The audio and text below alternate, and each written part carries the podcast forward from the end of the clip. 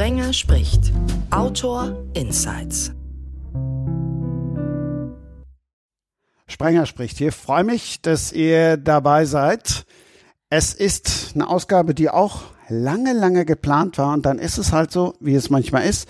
Dann steht die eine Gästin doch tatsächlich im Stau. Dafür aber klappt die Leitung mal eben. In der Vorwoche ging es über 10.000 Kilometer.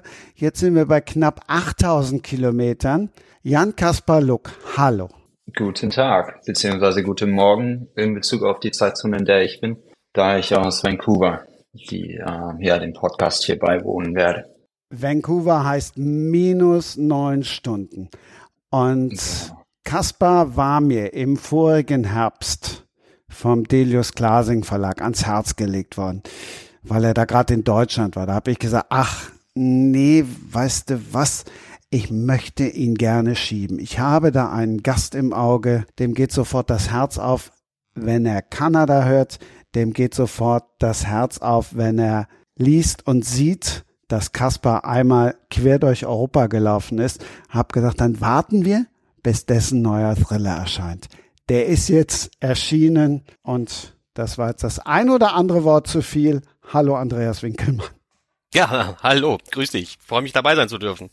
Grüßt euch beide. Hallo Andreas. Wie sehr ist dir das Herz aufgegangen? Ja, ich muss sagen, ähm, ähm, erstmal Respekt für das, was Kaspar da macht und andererseits, ach, so gut war das jetzt irgendwie auch nicht, als ich das alles gelesen habe. Das hat gleich wieder die Fernweh in äh, mir geweckt und äh, du kannst also von Glück sagen, dass ich hier jetzt noch äh, am Podcast teilnehmen kann und ähm, nicht auch irgendwo in der Welt unterwegs bin. ja, das Reisen ist definitiv eine un unerschöpfliche Inspirationsquelle, nicht wahr? Und äh, sobald wir uns aufmachen, den bekannten Kontext äh, unseres Alltages verlassen, ähm, da lebt man einfach auf und äh, lebt mit allen Sinn, würde ich sagen.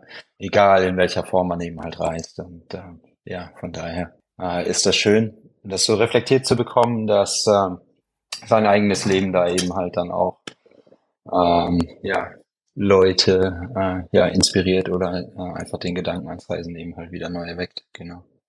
Und Kanada scheint ja aus der deutschen Perspektive äh, durchaus auch ein bisschen Sehnsuchtsort zu sein mit äh, den äh, ja dem Bild, was man äh, mit Kanada eben halt assoziiert. Freiheit, äh, ja, weite, weites, großes Land. Und äh, ja, das ist sicherlich auch richtig. Wobei ich hier natürlich sehr ähm, städtisch und urban auch lebe in Vancouver an der Küste. Und ähm, von daher eben halt einen tollen Mix aus äh, ja, beiden Welten, sage ich mal, habe. Dem Abenteuer der wilden Natur ähm, und äh, dann aber hier auch als Architektur, äh, als Architekt in der Stadt eben halt äh, einen guten Job habe und äh, ja, mein mehr oder weniger normales Leben eben halt lebe, so wie ich es auch in Deutschland vorher gehabt habe. Ja. Ja, das ist das Faszinierende an Kanada, dass man äh, das halt so nah beieinander hat. Also das städtische urbane Leben und trotzdem ist die große Wildnis nicht allzu weit entfernt. Ähm, von da, wo ich jetzt gerade bin, ist sie das nämlich. Aber du sagst es ja. genau richtig. Mir geht es auch jedes Mal so, wenn ich wieder auf einer Abenteuertour unterwegs bin, diese, diese andere Form der, der Wahrnehmung, diese andere Form der Sensibilität, die man da entwickelt, wenn man erstmal nach zwei, drei Tagen den Alltag abgelegt hat ein ganz anderes Empfinden für sich selbst und das geht alles äh, viel tiefer, als es das im Alltag tut. Ähm, das sind auch so die Dinge, die ich eben aus meinen Abenteuertouren ziehen, die mich, äh, meine Batterien wieder aufladen. Äh, da geht es dann gar nicht, am Ende gar nicht mehr so um das, das große Ziel, äh, das es unbedingt zu erreichen geht, den nächsten Berggipfel, den es zu besteigen gibt, sondern ähm, irgendwie auch diese Veränderung der Persönlichkeit, während man unterwegs ist, ist mir da im Laufe der Jahre viel, viel wichtiger geworden als das Ziel. Ja, definitiv. Das Erlebnis entlang des Weges, was eben halt äh, ja. völlig, mhm. äh, ja, das Gegenteil von geplant und äh, ja, ja, das Gegenteil von geplant eben halt ist nicht. Wahr? Ja, gen ja. genau. Sind auch die Dinge, die einen im Nachgang und Jahre später noch am, am ehesten und am leichtesten wieder in Erinnerung kommen, sind die, die nicht geplant waren. Da, wo es schief gelaufen ist, mhm. da, wo es anders gelaufen ist, als man sich das gedacht hat. Ja, eine Aussage oder ein Sprichwort besagt ja auch, dass das Abenteuer im Grunde genommen erst dann beginnt, äh, wenn ähm, ja der Plan sich auflöst und äh, man ja. vor unerwartete Herausforderungen gestellt ist, nicht wahr? Ja, genau. Und äh, das kann ich auch nur bestätigen. Das sind natürlich äh, oftmals im ersten Moment frustrierende Momente, weil seine Erwartungshaltung natürlich enttäuscht wird und man sich es anders vorgestellt hat. Aber wenn man sich immer darauf einlässt, ähm, dann stellt man fest, dass diese Situationen sich meistens von allein lösen, dadurch, dass dann eben halt andere einem helfen oder ähm, einfach über die Problembewältigung in der Situation mal sich ganz andere Türen und äh, ja, Erlebniswinkel dann nochmal aufspannen, die man sonst eben halt an einem vorbeigegangen wären. Ja. Aber das ja. ist ja etwas, was man eben halt auch praktizieren muss, sich immer wieder darauf einlassen, ähm, um eben halt das Vertrauen auch zu entwickeln und sich selbst in solchen, muss ja gar nicht eine Ausnahmesituation sein, aber eben halt Situationen, wo man dann gefordert ist, äh, sich durchaus auch wohlfühlt und einfach über das Vertrauen weiß, es wird sich in ein oder anderen Weise eben halt lösen und ähm, mein Leben oder die Situation eben halt bereichern. Und das ist wirklich das Spannende am Reisen im Gegensatz äh, oder im Kontrast zum Alltag. Ja, stimmt. Habe ich auch äh, mühsam lernen müssen, dass äh, solche Situationen, in die man dann äh, zwangsläufig kommt, ähm, dass die einen ähm, nicht beherrschen dürfen. Also dass man äh, ja. die auch, auch die bewusst wahrnimmt und nicht einfach nur in Stress und Panik verfällt und, und, und Aktivität verfällt, sondern auch da mal äh, dann einfach sagt, okay, das ist jetzt einfach so, das nehme ich jetzt so an und das nehme ich aber auch so wahr, ähm, wie alles andere, nämlich äh, intensiv und versuche nicht einfach nur da rauszukommen oder da durchzukommen. Aber das ist ein Prozess, wenn man häufiger unterwegs ist, lernt man das zwangsläufig. Definitiv. Deshalb habe ich jetzt auch äh, meine Art der Reise eben halt in Bezug aufs Laufen so gewählt, wie ich es eben halt äh, dann ähm, ja umgesetzt habe. Insofern, als dass mir eben halt ähm, ja übers Laufen eben halt die die Möglichkeit gegeben wurde oder ich das Gefühl habe, dass ich eben halt ja wirklich authentisch unterwegs bin und äh, dann eben halt äh, ja diese Art der intensiven Erlebnisse dann tatsächlich eben halt habe. Und oftmals tritt das Laufen an sich dann eben halt im Hintergrund. Es ist dann nur das Mittel. Ja ja. äh, um unterwegs zu sein. Für den anderen ist es der, der Bus oder das Motorrad oder das Fahrrad oder wie auch immer. Und ähm, ja, von daher. Gut, dass du ja. nochmal weggehst vom Fahrrad, weil ich möchte gern nochmal nach Kanada. Mir fehlte eben bei deiner Definition von Kanada die tiefen Wälder. Die fehlten mhm. mir dann. Mm, und da ist ja zum Beispiel Andreas auch des Öfteren mal unterwegs. Und Andreas, natürlich habe ich sofort an Kill Game gedacht. Ich glaube 2016 ist das Buch erschienen, aber ich habe es immer noch im Kopf. Du hast es immer noch im Kopf. Da hast du mir was voraus.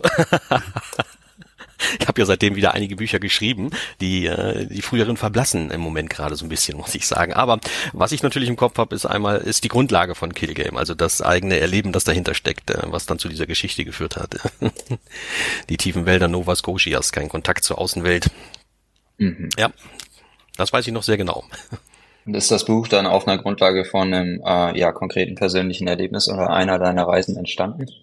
Ja, Dass genau, du ist die es. Einsamkeit gesucht hast oder eine Woche wirklich für dich allein unterwegs warst oder so? Das mache, das habe ich schon damals ohnehin immer gemacht und äh, es gab beim NDR einen Fernsehbeitrag über mich und meine, meine Outdoor-Affinität und das, äh, diesen Beitrag hat dann jemand in Süddeutschland gesehen, der mich kontaktierte und, und er fand mich sympathisch in diesem Fernsehbeitrag und bot mir an, mit ihm äh, in seine Lodge nach Kanada, genau nach Nova Scotia zu gehen, für einen Monat und äh, da Zeit zu verbringen.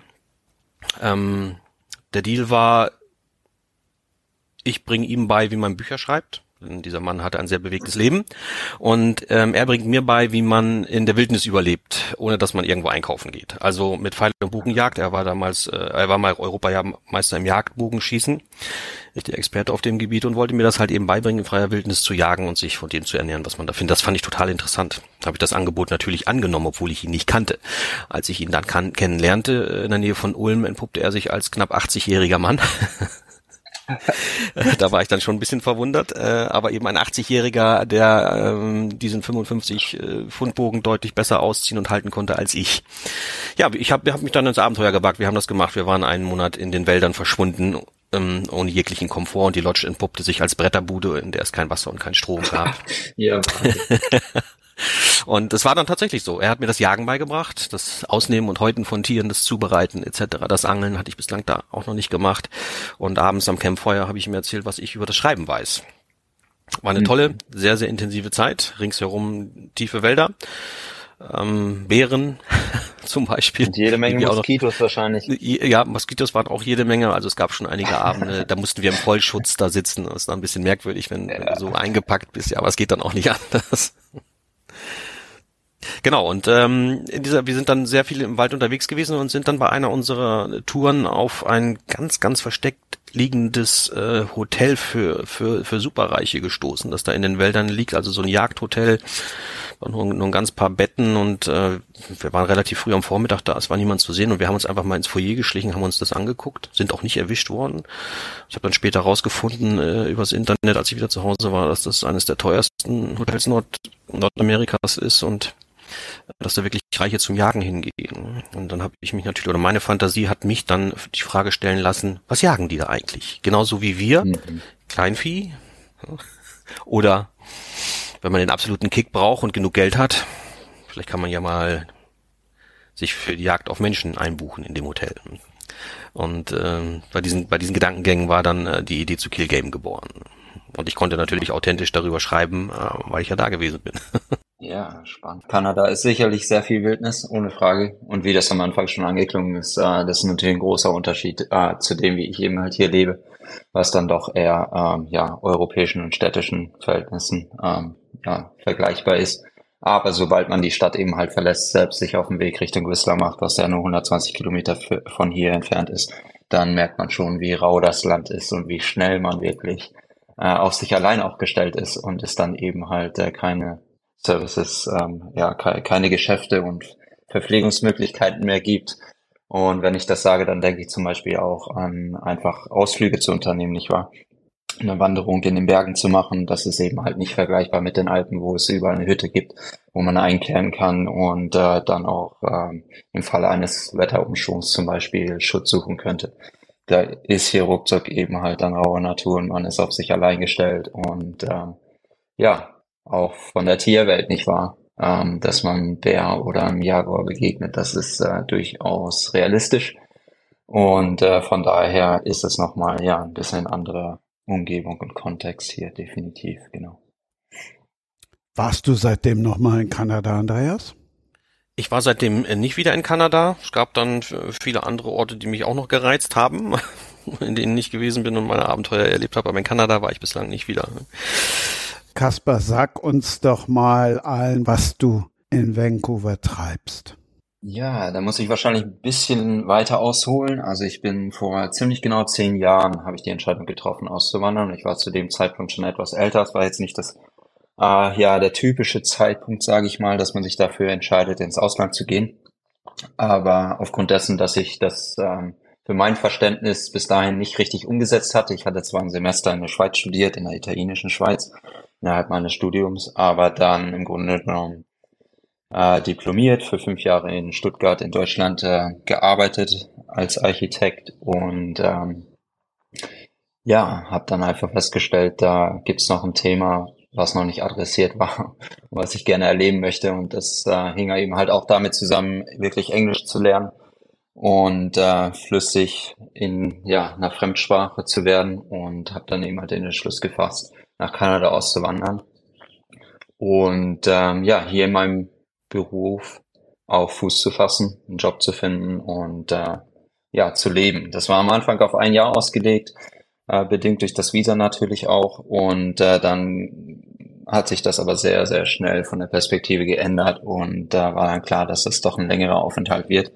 Und ähm, ja, der ist bisher eben halt jetzt ja, unbefristet kann man wahrscheinlich sagen, äh, bis ich eben halt feststelle, dass es vielleicht Zeit ist nochmal für ein anderes Kapitel, aber grundsätzlich, äh, ja, habe ich hier jetzt meinen Lebensmittelpunkt gefunden oder meine Wahlheimat, wie man vielleicht sagen würde, und äh, lebe eben halt seit äh, zehn Jahren hier in Vancouver, sehr nah am Wasser, sehr nah am weltberühmten Stanley Park, äh, wirklich ja in einer fast paradiesischen äh, Situation und gehe zwischendurch eben halt als Architekt auch mein meiner Arbeit nach, weil ja, letztendlich ist es auch eine teure Stadt und ähm, auch nicht leicht hier dann sein Leben zu bestreiten, aber es funktioniert und es gibt überhaupt keinen Grund, sich zu beschweren und ich genieße es wirklich, ja, die, die Möglichkeiten, die ich hier habe, die sich direkt eben halt vor meiner Haustür ergeben, äh, im Meer zu schwimmen. Heute Morgen war ich kurz eine Runde laufen, um wach zu werden, weil ja, bedingt durch die neun Stunden Zeitunterschied ist es hier sehr, sehr früh. Ich musste um fünf Uhr aufstehen.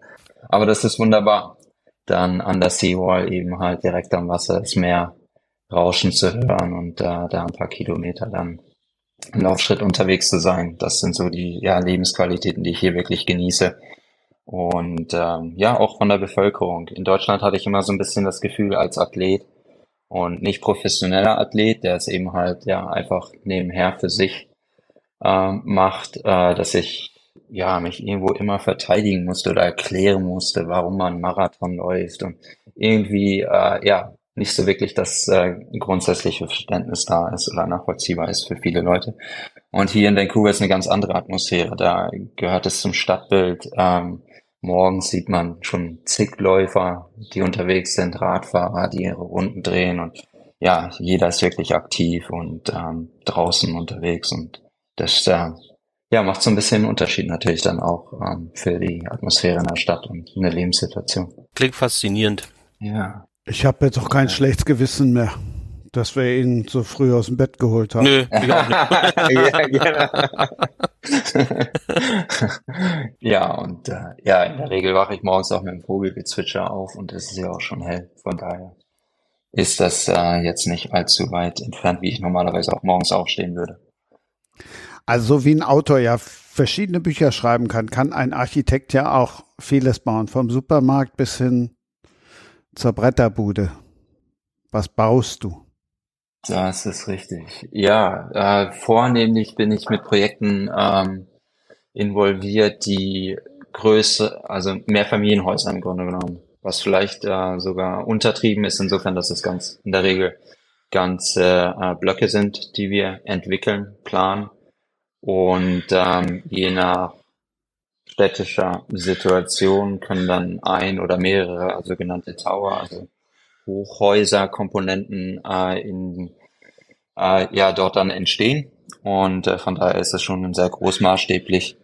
Ähm, ja, mehrere hundert Wohneinheiten, die wir dann planen. In der Regel sind das auch äh, sogenannte Multi-Use, also wo es dann äh, Geschäftseinheiten noch äh, in dem Gebäudekomplex gibt, um das eben halt auch in die Nachbarschaft dann ja zu vernetzen, sage ich mal, und über die reine Wohnfunktion eben halt das Gebäude auch zu interpretieren. Äh, das ist also in der Regel die Typologie, mit der ich äh, vertraut bin und äh, ja, als äh, Designarchitekt und äh, auch die weiteren Planungsphasen dann eben halt äh, ja mitbearbeite. Von daher ja, die Stadt wächst nach wie vor sehr, sehr rasant. Ähm, und ähm, da spielen wir eben halt ähm, ja, mit und sind ein Teil dieser Entwicklung auch, genau. Und das Büro, für das ich arbeite, im Kontrast zu den äh, Büros, für die ich in Stuttgart gearbeitet habe, ist sehr, sehr groß.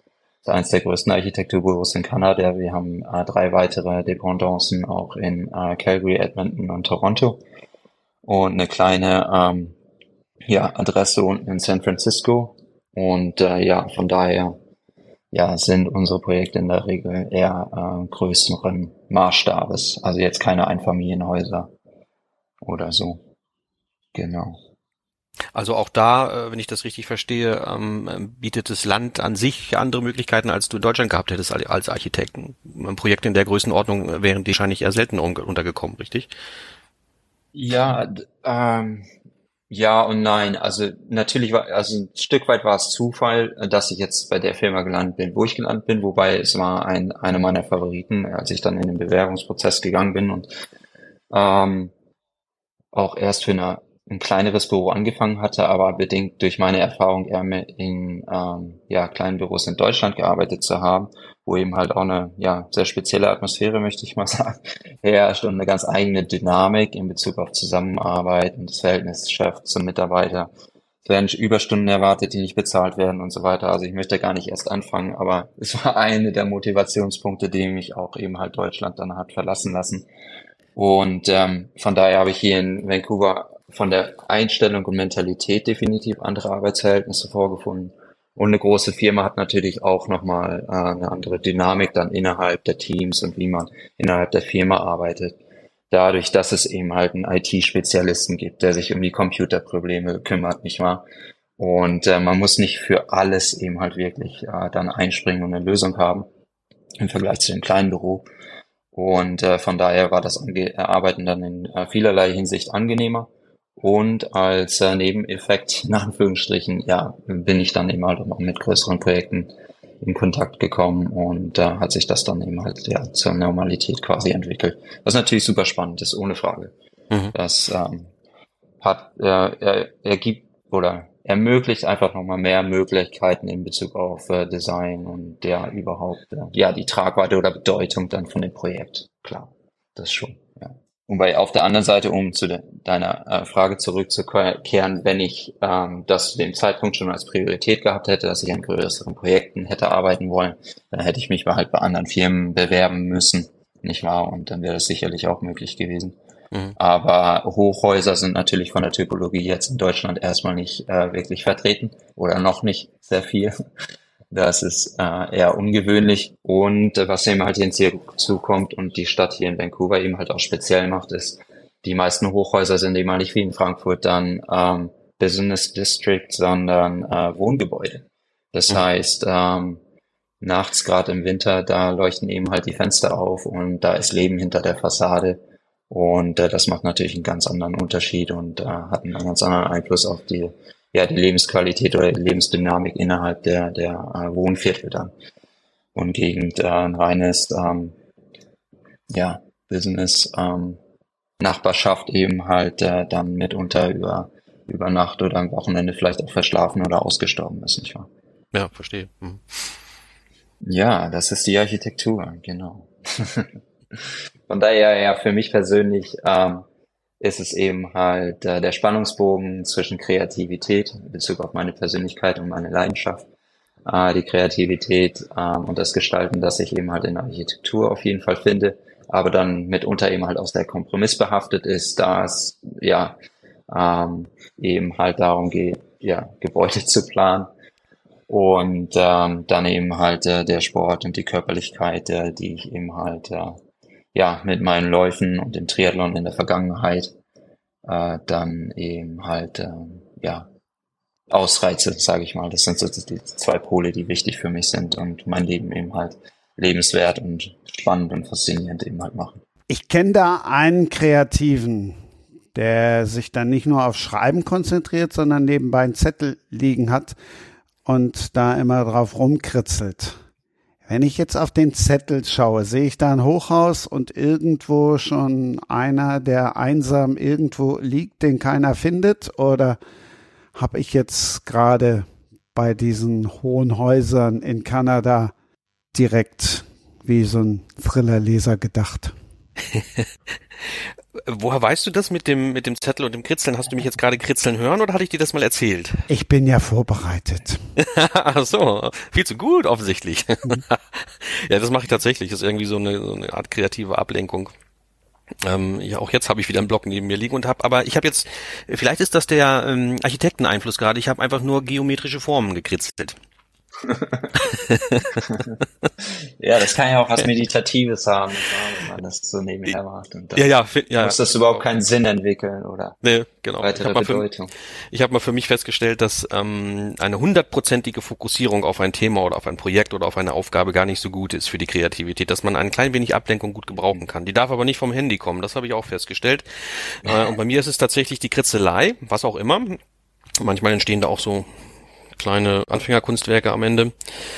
Ähm, ja, oder dass man, wenn man unterwegs ist, auch mal im Hotel oder im Café oder im Zug schreiben kann, wo man ja auch nicht zu 100 Prozent fokussiert ist. Aber ich habe jetzt keine Leichen und keine Leichenteile und auch keinen nächsten äh, Mordfall nebenher konzipiert. Dafür habe ich äh, dem Kasper einfach auch zu aufmerksam zugehört. Ich dachte jetzt einfach nur so bei, bei Hochhäusern, dass da vielleicht das eine oder andere doch direkt ausgelöst wird der Trigger hoch raus. ja, du bringst mir auf eine Idee. Wenn ich, wenn ich mich nicht täusche, ähm, dieses Jahr erscheint ja mein Buch Nummer 26, habe ich noch nie jemanden aus dem Hochhaus gestoßen in meinen Plots. Nee, ich glaube nicht. Wäre also noch mal eine Idee. Ja. Sonst, sonst mein Vorschlag wäre, die Lions Gate Bridge zu nehmen. Wir haben es gestern nachgeschaut, die ist 61 Meter hoch und äh, mit dem ähm, Stützwerk sogar 111. Okay. Vielleicht kann sich da jemand unterstützen. Das ist dann nochmal spektakulärer und der, der Hintergrund von der Landschaft ist wirklich wunderschön. Von daher. Ja, man muss ja auch den, den, den, den, Film und das Kino mitdenken. Das gibt ein viel besseres Bild. Da hast du allerdings recht. Wir gleiten ein wenig ins Makabere ab, aber ich bin das gewohnt. Aber bei 1,60 würde ich sogar noch runterspringen. Was denn für 1,60?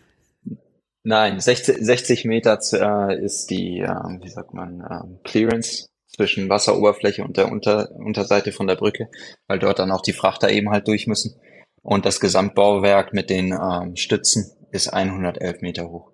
Es ist quasi die, ähm, die Golden Gate Bridge von Vancouver, die nicht rot ist, sondern grün. Aber von der, von der, ähm, ja, ist, ist ähnlich von der Typologie her. Ist auch eine Hängebrücke und die verbindet eben halt die Stadt mit der Nordküstenseite dann.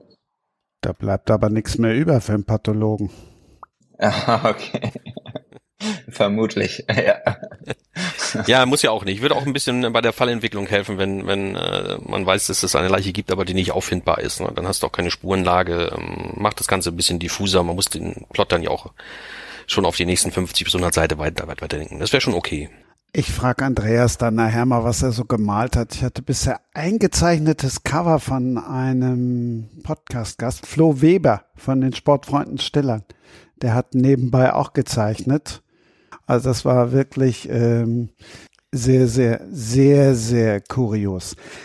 Hm, weil du eben übers Laufen gesprochen hast, da habe ich dann auch schon wieder gedacht, Mensch, da freut sich Andreas auch, weil der ist ja gerne immer auch mal in Hamburg unterwegs beim Laufen. So am Meer laufen hat ja doch ein bisschen mehr, ne? Ja. Ähm, ja, ich bin kein Marathonläufer. Ähm, muss ich gleich dazu sagen, aber ich bin am allerliebsten zu Fuß unterwegs. Also ich mache schon auch einen Marathon, aber nicht in Laufgeschwindigkeit, ähm, sondern im Tracking-Tempo und, und dann halt mit dem schweren Gewicht, das man bei langen Tracking-Touren ähm, bei sich hat. Ich gehe auch zwar regelmäßig joggen, aber das äh, ist nie mehr als eine Stunde. Bin auch nie darauf gekommen, irgendwie meine Abenteuer mit Laufen in Verbindung zu bringen. Ähm, was ich aber für mich festgestellt habe, weil ich habe es auch schon anders gemacht. Ich war in, oft im Kajak unterwegs, ich war lange Strecken mit dem Fahrrad unterwegs. Ähm, dass das zu Fuß gehen ähm, mir am besten bekommt, dass es äh, mir am ehesten das Gefühl von Freiheit vermittelt, weil es keine Technik gibt, auf die man achten muss und die man im Zweifelsfall vielleicht sogar reparieren muss, um die man sich kümmern muss. Ähm, es macht das Naturerleben so einfach wie möglich, wenn man ähm, zu Fuß unterwegs ist. Und deswegen mache ich das am allerliebsten. Ja, das kann ich sehr gut nachvollziehen.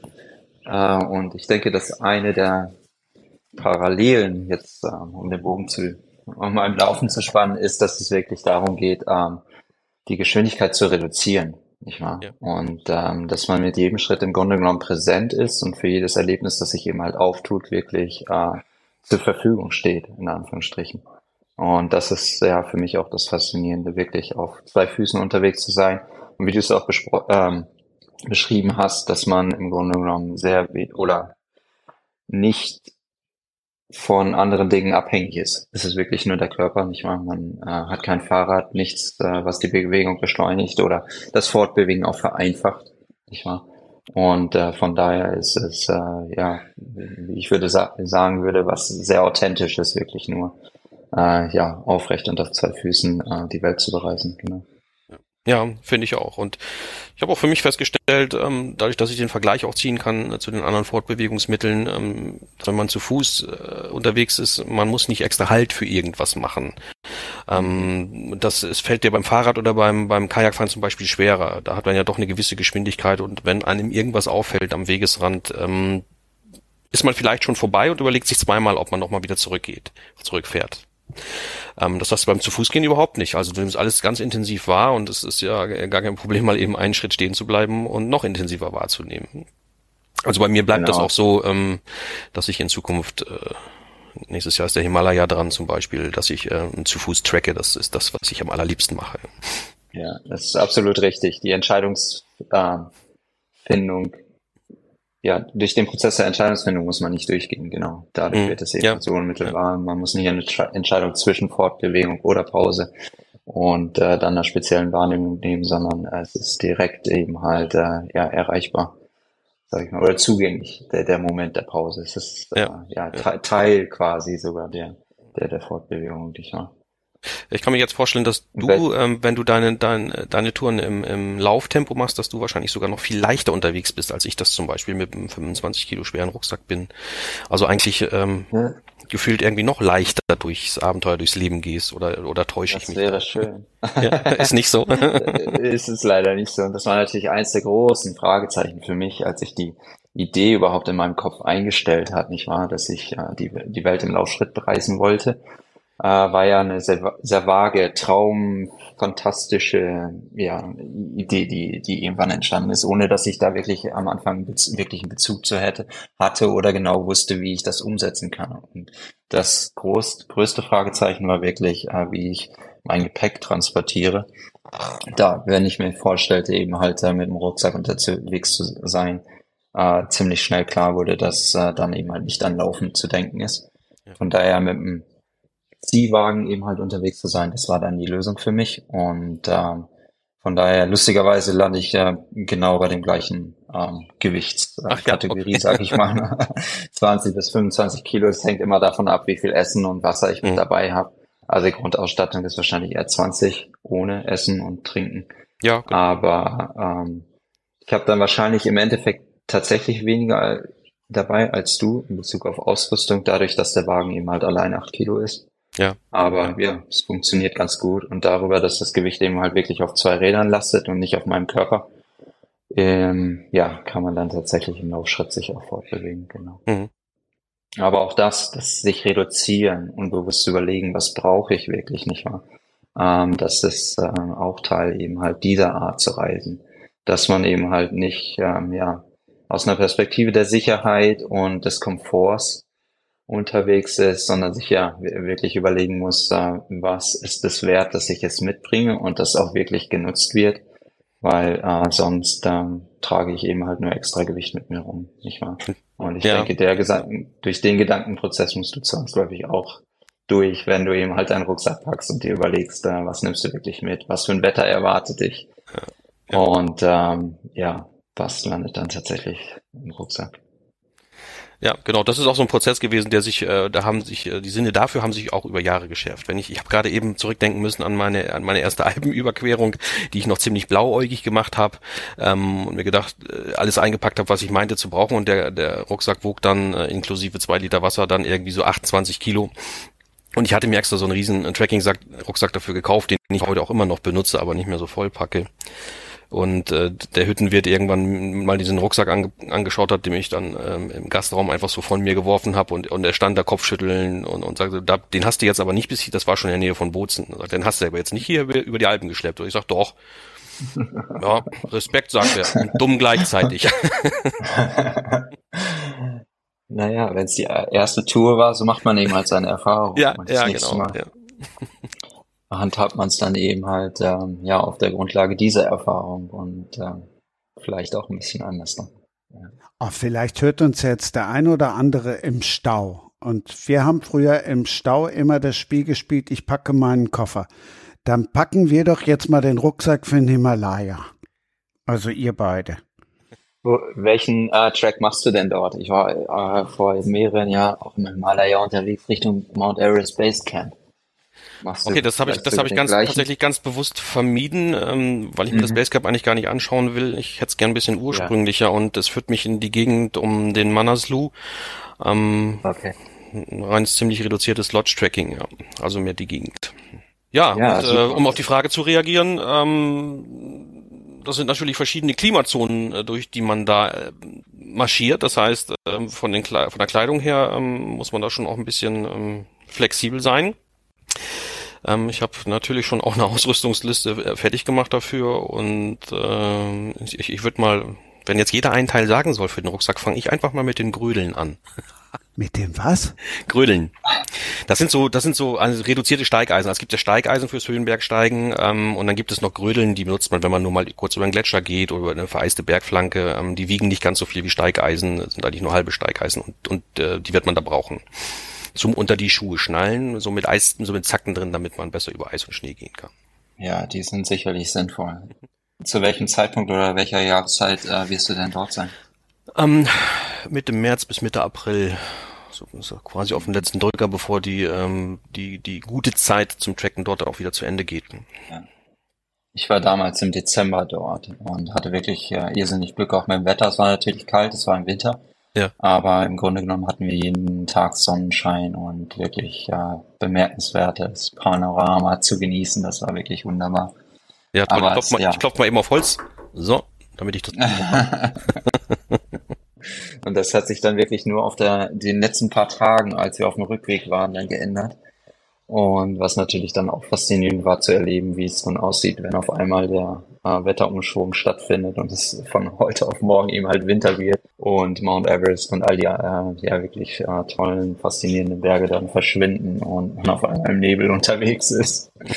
Da, ja, das ist schon eine andere Größenordnung. Diese Atmosphäre ist ja auch toll, wenn man so ohne Sicht im Nebel oder in den Wolken unterwegs ist, aber ich würde tatsächlich schon etwas vermissen, wenn, wenn diese Schlechtwetterphase äh, einen Monat anhält und man bekommt die Berge nicht zu sehen. Obwohl es natürlich ein guter Grund wäre, dann äh, in der darauffolgenden Saison gleich wieder loszuziehen. Das ist dir definitiv zu wünschen. Und zurück zum Danke. äh, Koffer packen. Ich packe definitiv den Schlafsack ein. Weil ohne den wird es nachts richtig kalt in der Lodge. Ja. Und ähm, ja, das ist dann schon äh, eine andere Umgebung, eine andere Realität, in der man ja unterwegs ist. Also es ist sehr rudimentär, sehr einfach. Ähm, in der Regel sind das Familien, die äh, ja in den Häusern auch selber leben, das Essen dann zubereiten. Und äh, ja, es ist einfach ein Gesamterlebnis mit allen Sinnen, aber sehr einfach und äh, darüber entwickelt sich eben halt auch sehr viel Schönheit und Faszination.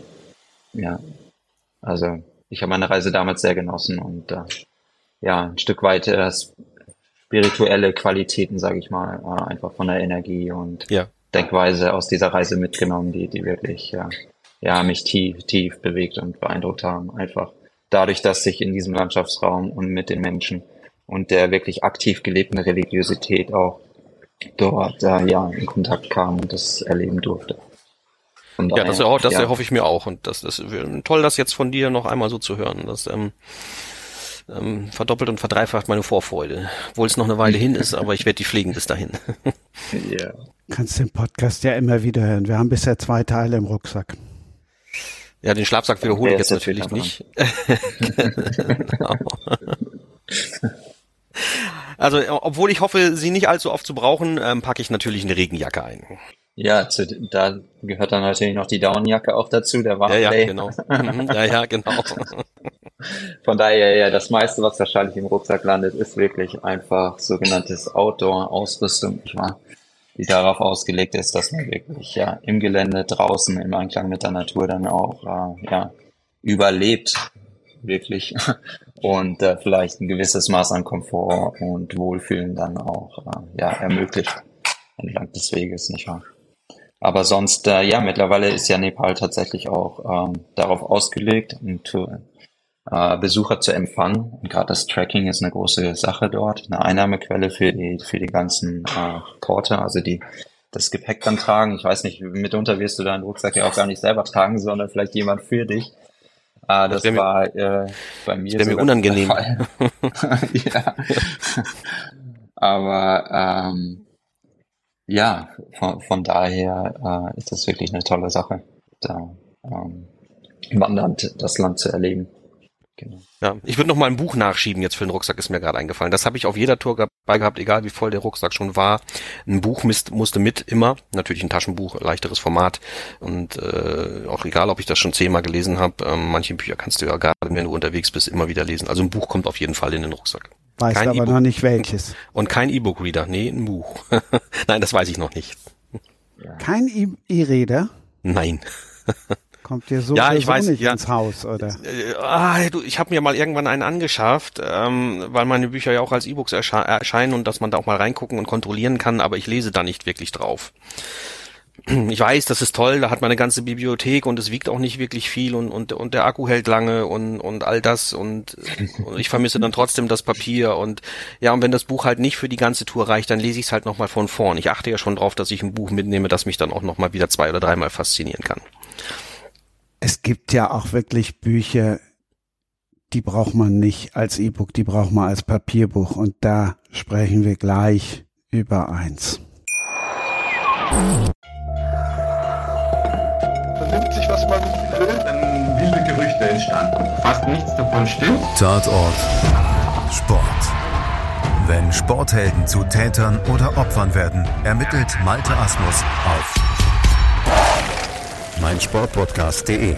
Folge dem True Crime Podcast, denn manchmal ist Sport tatsächlich Mord. Nicht nur für Sportfans. Das Buch, was ich meine und was hier tatsächlich jetzt ein Jahr auf dem Schreibtisch gelegen hat, weil ich wirklich Jan Kasparluk und Andreas Winkelmann zusammenbringen wollte, heißt Across Europe. 5250 Kilometer einmal quer durch Europa. Das sieht auf dem Irida tatsächlich scheiße aus. ja, kann ich bestätigen. Es hängt natürlich auch damit zusammen, äh, dass es relativ viel Bildmaterial verarbeitet hat.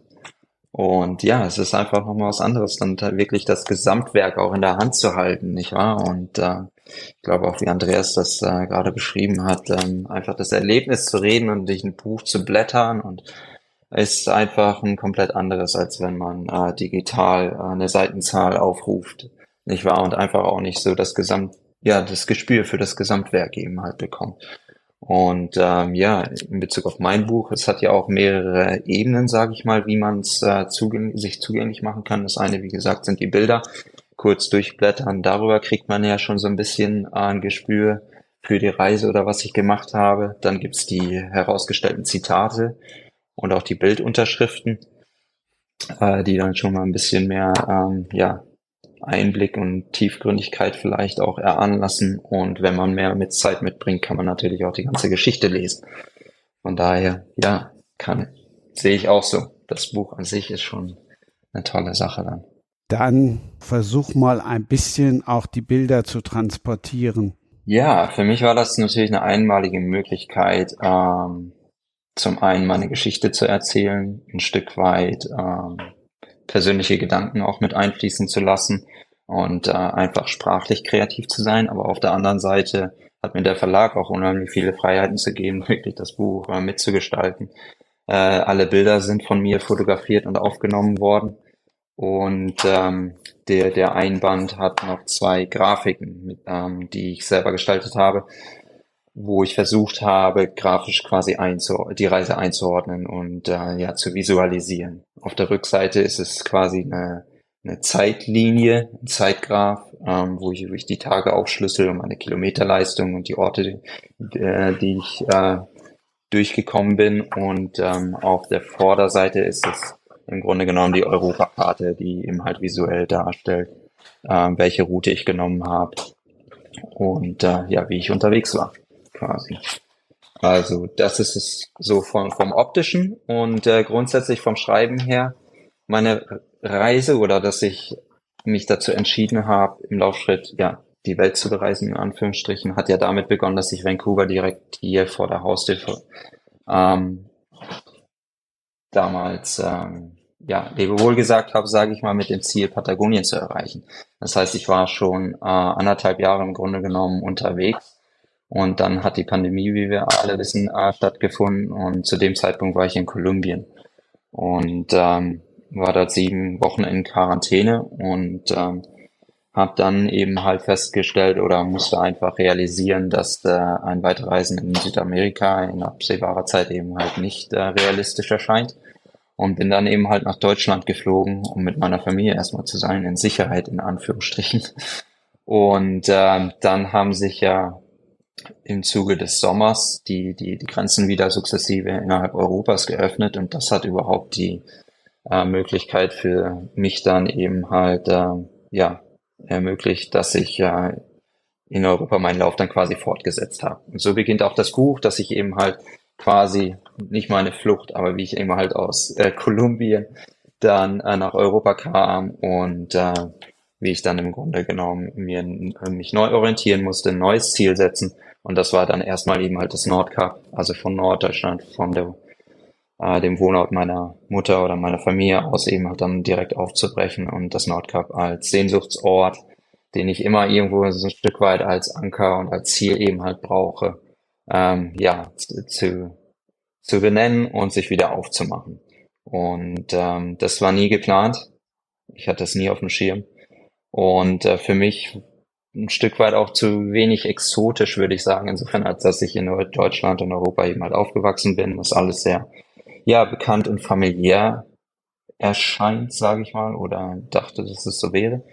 Und äh, von, von daher war es sehr, sehr interessant, sich dann eben halt ähm, einfach auf die Situation einzulassen und zu sagen, so, das, ähm, da hat mich jetzt, ja, nicht das Schicksal, aber die Umstände eben halt hier hingeführt und ich mache das Beste draußen, lass mich einfach auf dieses Erlebnis auch ein, obwohl es ähm, aus meiner Gedankenwelt heraus äh, mich erstmal gar nicht gereizt hätte.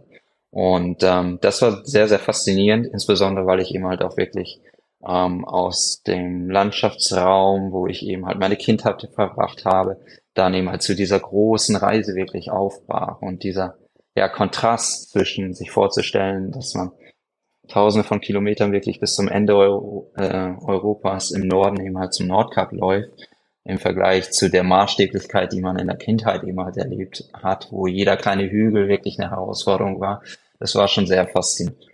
Und äh, ja, solche Dinge äh, versuche ich äh, oder beschreibe ich dann natürlich auch direkt äh, in den ersten Kapiteln. Und ähm, ja, lasse mich auf das Abenteuer ähm, im Laufschritt Europa mal zu bereisen ein da habe ich auch, ich packe meinen Koffer gefunden. Also so kreativ wäre ich ja gar nicht selber gewesen. Hüstel, Hüstel. Das gibt's nämlich auch tatsächlich eine Übersichtsseite, wo dann steht, ich packe meinen Koffer beziehungsweise meinen Rucksack. Ja. Und da ist alles dann nochmal schön aufgeführt. Da gibt's dann ein Ladegerät, eine Unterhose, zwei Turnschuhe. Genau, das ist quasi obligatorisch. Das kennt man auch von ähm, anderen Leuten, die Trailläufe machen oder ja, in der Bikepacking-Welt, sage ich mal, dass man, bevor man dann die Reise tatsächlich ähm, antritt, aber seine Sachen eben halt dann wirklich sortiert hat, dass man da dann einmal eine, äh, ja, ein Bild davon macht, sage ich mal. Und äh, für mich ist das eben halt wirklich auch ein ähm, ständiges Thema gewesen, eben halt äh, zu sich zu überlegen, ist das äh, Setup oder die Dinge, die ich mitbringe, wirklich das Richtige? Und dadurch, dass es natürlich Sommer war und ähm, ja, viele Aspekte wie zum Beispiel die Sicherheit oder Verpflegung nicht wirklich ein Thema waren, jetzt im Kontrast dazu, wie ich eben halt in ähm, Zentralamerika unterwegs war, ähm, dass ich eben halt das Gefühl hatte, ich brauche weniger. Und äh, die Hoffnung hatte, dass ich tatsächlich mit dem Rucksack dann auch äh, da in den Sommermonaten dann äh, laufen kann und habe das eben halt bis Dänemark probiert, aber letztendlich festgestellt, dass selbst dieses minimale Gewicht, und da sprechen wir jetzt von drei bis vier Kilo, Kilogramm auf meinem Rücken einfach zu viele negative ähm, ja, Effekte auf das Laufen und meinen Körper. Ähm, sprich, ja, ich war einfach zu sehr verletzungsanfällig und es hat eben halt nicht wirklich funktioniert. Und dann natürlich auch der Gedanke oder beziehungsweise festzustellen, dass die im Sommer eben halt nicht nur Sonnenschein ist, sondern gerade in Skandinavien auch äh, sehr unberechenbar sein kann hat mich natürlich äh, dann auch nervös werden lassen und äh, habe gemerkt, dass ich da wieder zu meinem Laufwagen ähm, Auslegung zurückgehen muss und ähm, ja, musste da eben halt flexibel sein, ähm, die, die Situation dann auch zu überdenken und ähm, ähm, ja, zu korrigieren. Und äh, dann auf Seite 42 gibt's dann eben halt äh, die, die, die äh, Aufstellung, wo ich dann wirklich alles mit dabei habe, was ich eben halt brauche im Grunde genommen, inklusive des Laufwagens. Und dann bin ich eben halt von Dänemark und den Rest des Laufs dann in der, in der gewohnten ähm, Ausführung dann gemacht, sag ich mal. Ganz wichtig, auch im Himalaya, der Reisepass nicht vergessen. ja. ja, ist schon fertig verlängert. Ist schon fertig verlängert. Zehn Jahre. Machst du auch Fotos? Ja, ich mache natürlich auch Fotos. Ähm, ich werde nicht wieder den Wahnsinn unternehmen, wie auf meiner dreimonatigen Fahrradtour so viel an technischen Equipment mitzunehmen, wie wir da dabei hatten, aber ich werde natürlich Fotos machen, klar. Ja, das ist das andere auch in meiner Erfahrung. Oftmals das äh, meiste des Gewichts sind dann tatsächlich die elektronischen Geräte. Ja. Selbst ne, ähm, ja die Powerbank, die die die Batterie wiegt. Äh, genau. Ja. Wirklich viel und das summiert sich dann eben halt und da fragt man sich dann wirklich, muss das alles sein? Aber ja, nun, wir leben eben halt mittlerweile in einer sehr medialen Welt, nicht wahr? Und äh, ja, wenn man schreibt und postet und so weiter, genau. dann äh, hat man schon das eine oder andere dabei und man, man sieht es auf der zweiten Aufstellung auch. Ich habe so eine kleine Tastatur, wo ich dann auch ähm, im Grunde genommen mein Handy-Bildschirm äh, so ein bisschen optimieren konnte, insofern, dass die Tastatur dann nicht auf dem Handy ist. Und so habe ich dann auch relativ gut schreiben können. Ähm, aber später habe ich dann sogar auch das iPad mit dabei gehabt, um das einfach etwas äh, ja, angenehmer zu gestalten. Weil sonst das iPhone ist dann schon sehr ähm, ja, klein und kompromissbehaftet. Dafür fehlt die Boxer auf der zweiten Aufstellung. Auf irgendwas muss man dann verzichten. Hm? Was fehlt da? Die Boxershorts fehlt, ja, die Unterhose. die, ja, der, die ist in einem der ähm, Packsäcke. Ach so. Das ist dann äh, ein bisschen für das ästhetische Auge doch auch zurechtgerückt. Und das ein oder andere etwas versteckt, ja. Weil du gesagt hast, du hast alle Fotos selber gemacht. Du bist aber selber ja auch relativ oft zu sehen. Dann nimm jetzt mal so Hobbyfotografen mit, wie das denn funktioniert. Ja, das ist natürlich ähm, eine berechtigte Frage und auch vielgestellte Frage, wenn nicht sogar die Nummer eins Frage.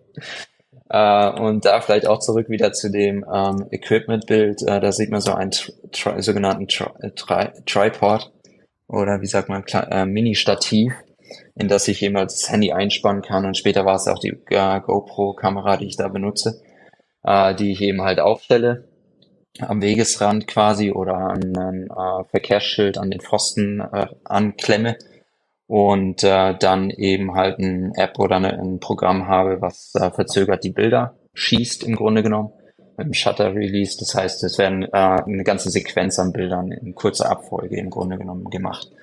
Und äh, so habe ich dann die Möglichkeit, eben halt ja mich von der Kamera wegzubewegen, innerhalb von zehn Sekunden dann wieder auf die Kamera zuzulaufen und so eben halt Bilder von mir selber zu bekommen. Das äh, sieht von außen betrachtet natürlich dann ein bisschen kurios aus, ähm, aber das ist die einzige Möglichkeit, dann eben halt tatsächlich diese Bilder von sich selber äh, in ja, der Landschaft eben halt zu bekommen und funktioniert da relativ gut. Das heißt, hin und wieder frage ich tatsächlich Leute, aber in der Regel äh, sind die ästhetisch erfolgreichen oder äh, die Bilder, die mich dann auch ähm, zufriedenstellen, sage ich mal, das sind wirklich tatsächlich Bilder, die ich dann selber gemacht habe. Einfach von der Komposition und von der Perspektive.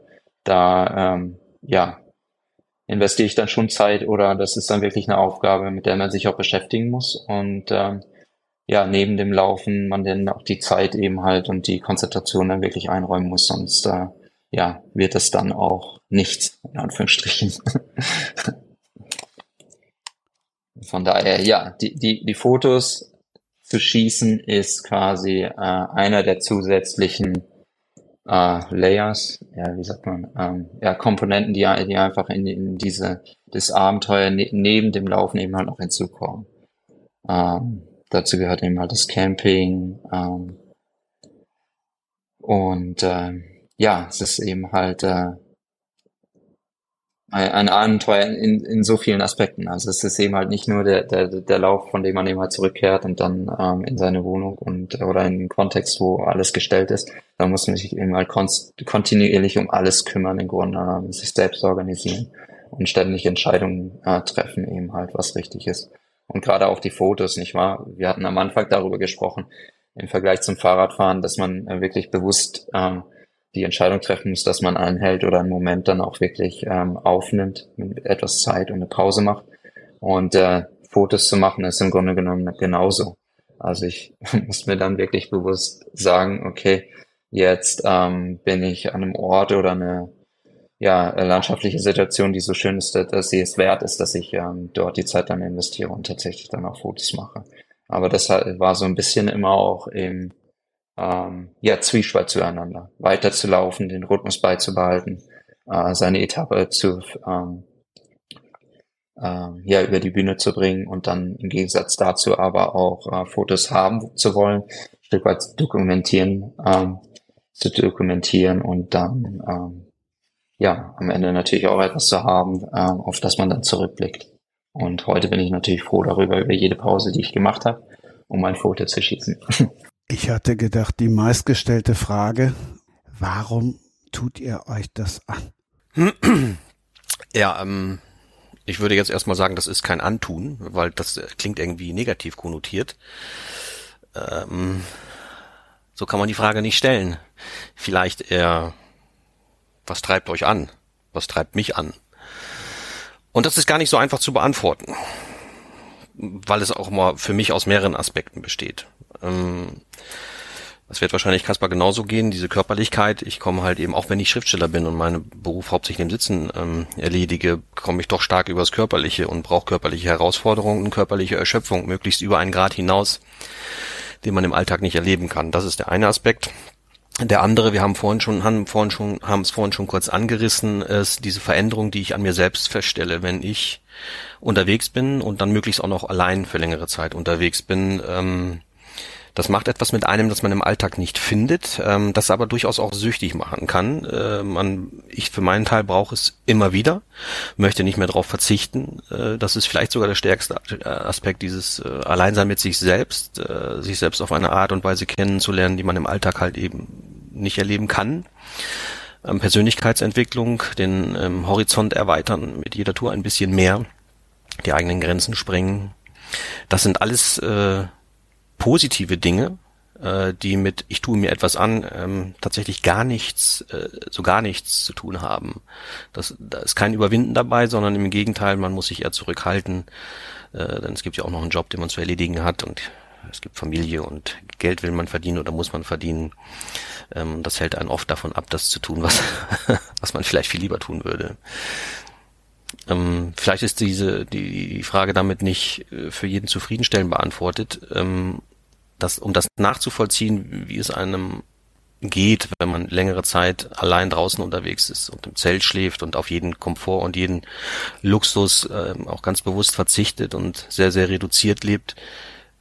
Man muss es dann auch mal getan haben oder gemacht haben, um, um den, den Sinn, die Sinnstiftung, die da drin steckt, äh, zu finden und äh, diese, die, die Antwort auf die Frage, die ich jetzt hier gerade zusammenstottere, dann auch verstehen zu können. Ja, dem kann ich nur beipflichten. Ich, ich denke, dass es ähm, zwei Aspekte irgendwo interessant oder mit in die Fragestellung reinspielen. Das eine ist eben halt die Außenwahrnehmung für je, äh, jemanden, der äh, Projekte oder in Anführungsstrichen was Andreas oder ich gemacht haben als Abenteuer dann von außen als Endergebnis quasi betrachtet.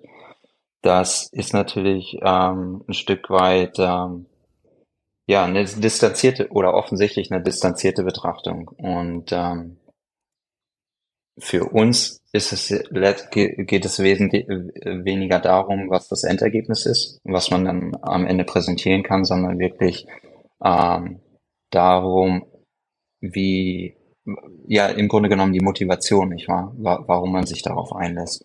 Und für mich ist das im Grunde genommen eine, eine Lebenseinstellung oder eine Lebensfrage, insofern ähm, sich ähm, ja kontinuierlich miteinander auseinander, mit sich selber auseinanderzusetzen und äh, herauszufordern, in Anführungsstrichen. Und das kann eben halt in verschiedenen Aktivitäten stattfinden, in verschiedenen Feldern. Natürlich kann es der Beruf sein, aber es kann eben halt auch das Reisen oder äh, definitiv äh, ja eine körperliche Auseinandersetzung sein.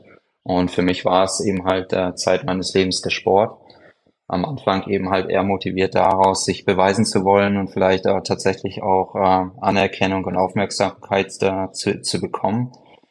Und äh, das habe ich im Triathlon eben halt erlebt und ähm, genügend ausgereizt, sage ich mal, so dass ich es eben halt äh, letztendlich dann auch wieder hinter mir gelassen habe und die diese Frage, ähm, was eben halt das nächste, nächste Betätigungsfeld ist, wo ich mich neu erleben kann, ähm, dann eben halt ähm, sich geändert hat und in die Richtung, äh, dass ich das Sportliche eben halt mit dem Reisen verbunden habe. Und das war am Anfang eher das äh, Fahrradreisen, auch mit ganz reduziertem Gepäck. Und äh, dann später eben halt die Idee, das tatsächlich im Laufschritt zu machen. Von daher ist es eben halt ein Prozess, eine Evolution und ähm, ja, Teil, ähm, wie eingangs gesagt, in meiner Lebenseinstellung, die in der Form dann eben halt im Grunde genommen einfach Ausdruck findet. Und äh, ja, das ist der Zugang, das ist die Motivation, das ist die Einstellung, mit der man jeden Tag dann wieder aufs Neue sich aufmacht, die nächste Etappe in Angriff nimmt. Aber man macht es eben halt nicht mit dem Gedanken, äh, was man am Ende vielleicht damit dann erreicht hat oder was als Gesamtergebnis dann äh, präsentierbar ist, sage ich mal. Das spielt eine Rolle ganz am Anfang natürlich, wenn man den Rahmen steckt, die Zielsetzung. Ich hatte von dem Sehnsuchtsort gesprochen. Der äh, spielt natürlich eine entscheidende Rolle und der ist wichtig. Aber der ist äh, entzündet wirklich nur diese so diese erste Energie, sage ich mal. Und dann im Zuge des Prozesses, sich tatsächlich in der Vorbereitung sich dann auf die eigentliche Reise oder das Projekt einzulassen, da vergesse ich eigentlich das Endziel dann und äh, versuche wirklich präsent mit dem zu sein, was der nächste Schritt ist. Und ähm, ja, ich denke, dass das eben halt sehr vergleichbar äh, auch mit Andreas Art und Weise zu reisen eben halt ist, egal ob es der Lau ja, im Laufschritt oder eben halt dann zu Fuß ist. Also wird die Frage euch tatsächlich nicht so gestellt. Das finde ich gut, weil ich habe gedacht, die würde, wenn, genauso gestellt werden. Doch, doch, da, da, das ja, ja, wird doch. sie, Mhm. ohne Das Frage. Ist, ja. Mhm. Aber Mhm. dann, äh, ja, wie gesagt, hier waren unsere Antworten. Ich habe ja jetzt schon mich ganz oft gefreut, dass das geklappt hat, euch zusammenzubringen. Ich lege jetzt auf die Freude noch einen drauf, weil es gibt noch ein Buch, das sollte man nicht unbedingt als E-Book lesen. Across Europe heißt das eine, wilder wird's nicht. Auf der Suche nach Europas letzten Abenteuern heißt das andere, und das ist tatsächlich, der eine oder andere wird's gar nicht auf dem Schirm haben, von Andreas Winkelmann zumindest mitgeschrieben. Ja, Überraschung. Ja, genau. Ja, es ist nur nicht, ist nicht nur äh, mitgeschrieben, sondern ähm, ich habe es geschrieben. Aber auf dieser Tour zu den letzten äh, Abenteuern Europas war ich nicht allein unterwegs, sondern äh, mit meinem ehemaligen Freund Markus. Und ähm, aber ich bin ja der Schriftsteller, deswegen habe ich das Buch geschrieben und ähm, er steht aber mit auf dem Cover, weil er seinen Teil zum Beispiel über Fotografie und äh, teilweise auch über seine Innen, äh, Innensichten während der Tour dazu beigetragen hat. Ja, wir haben uns mal bei einem äh, Filmdreh kennengelernt. Markus ist äh, Schauspieler vom Beruf.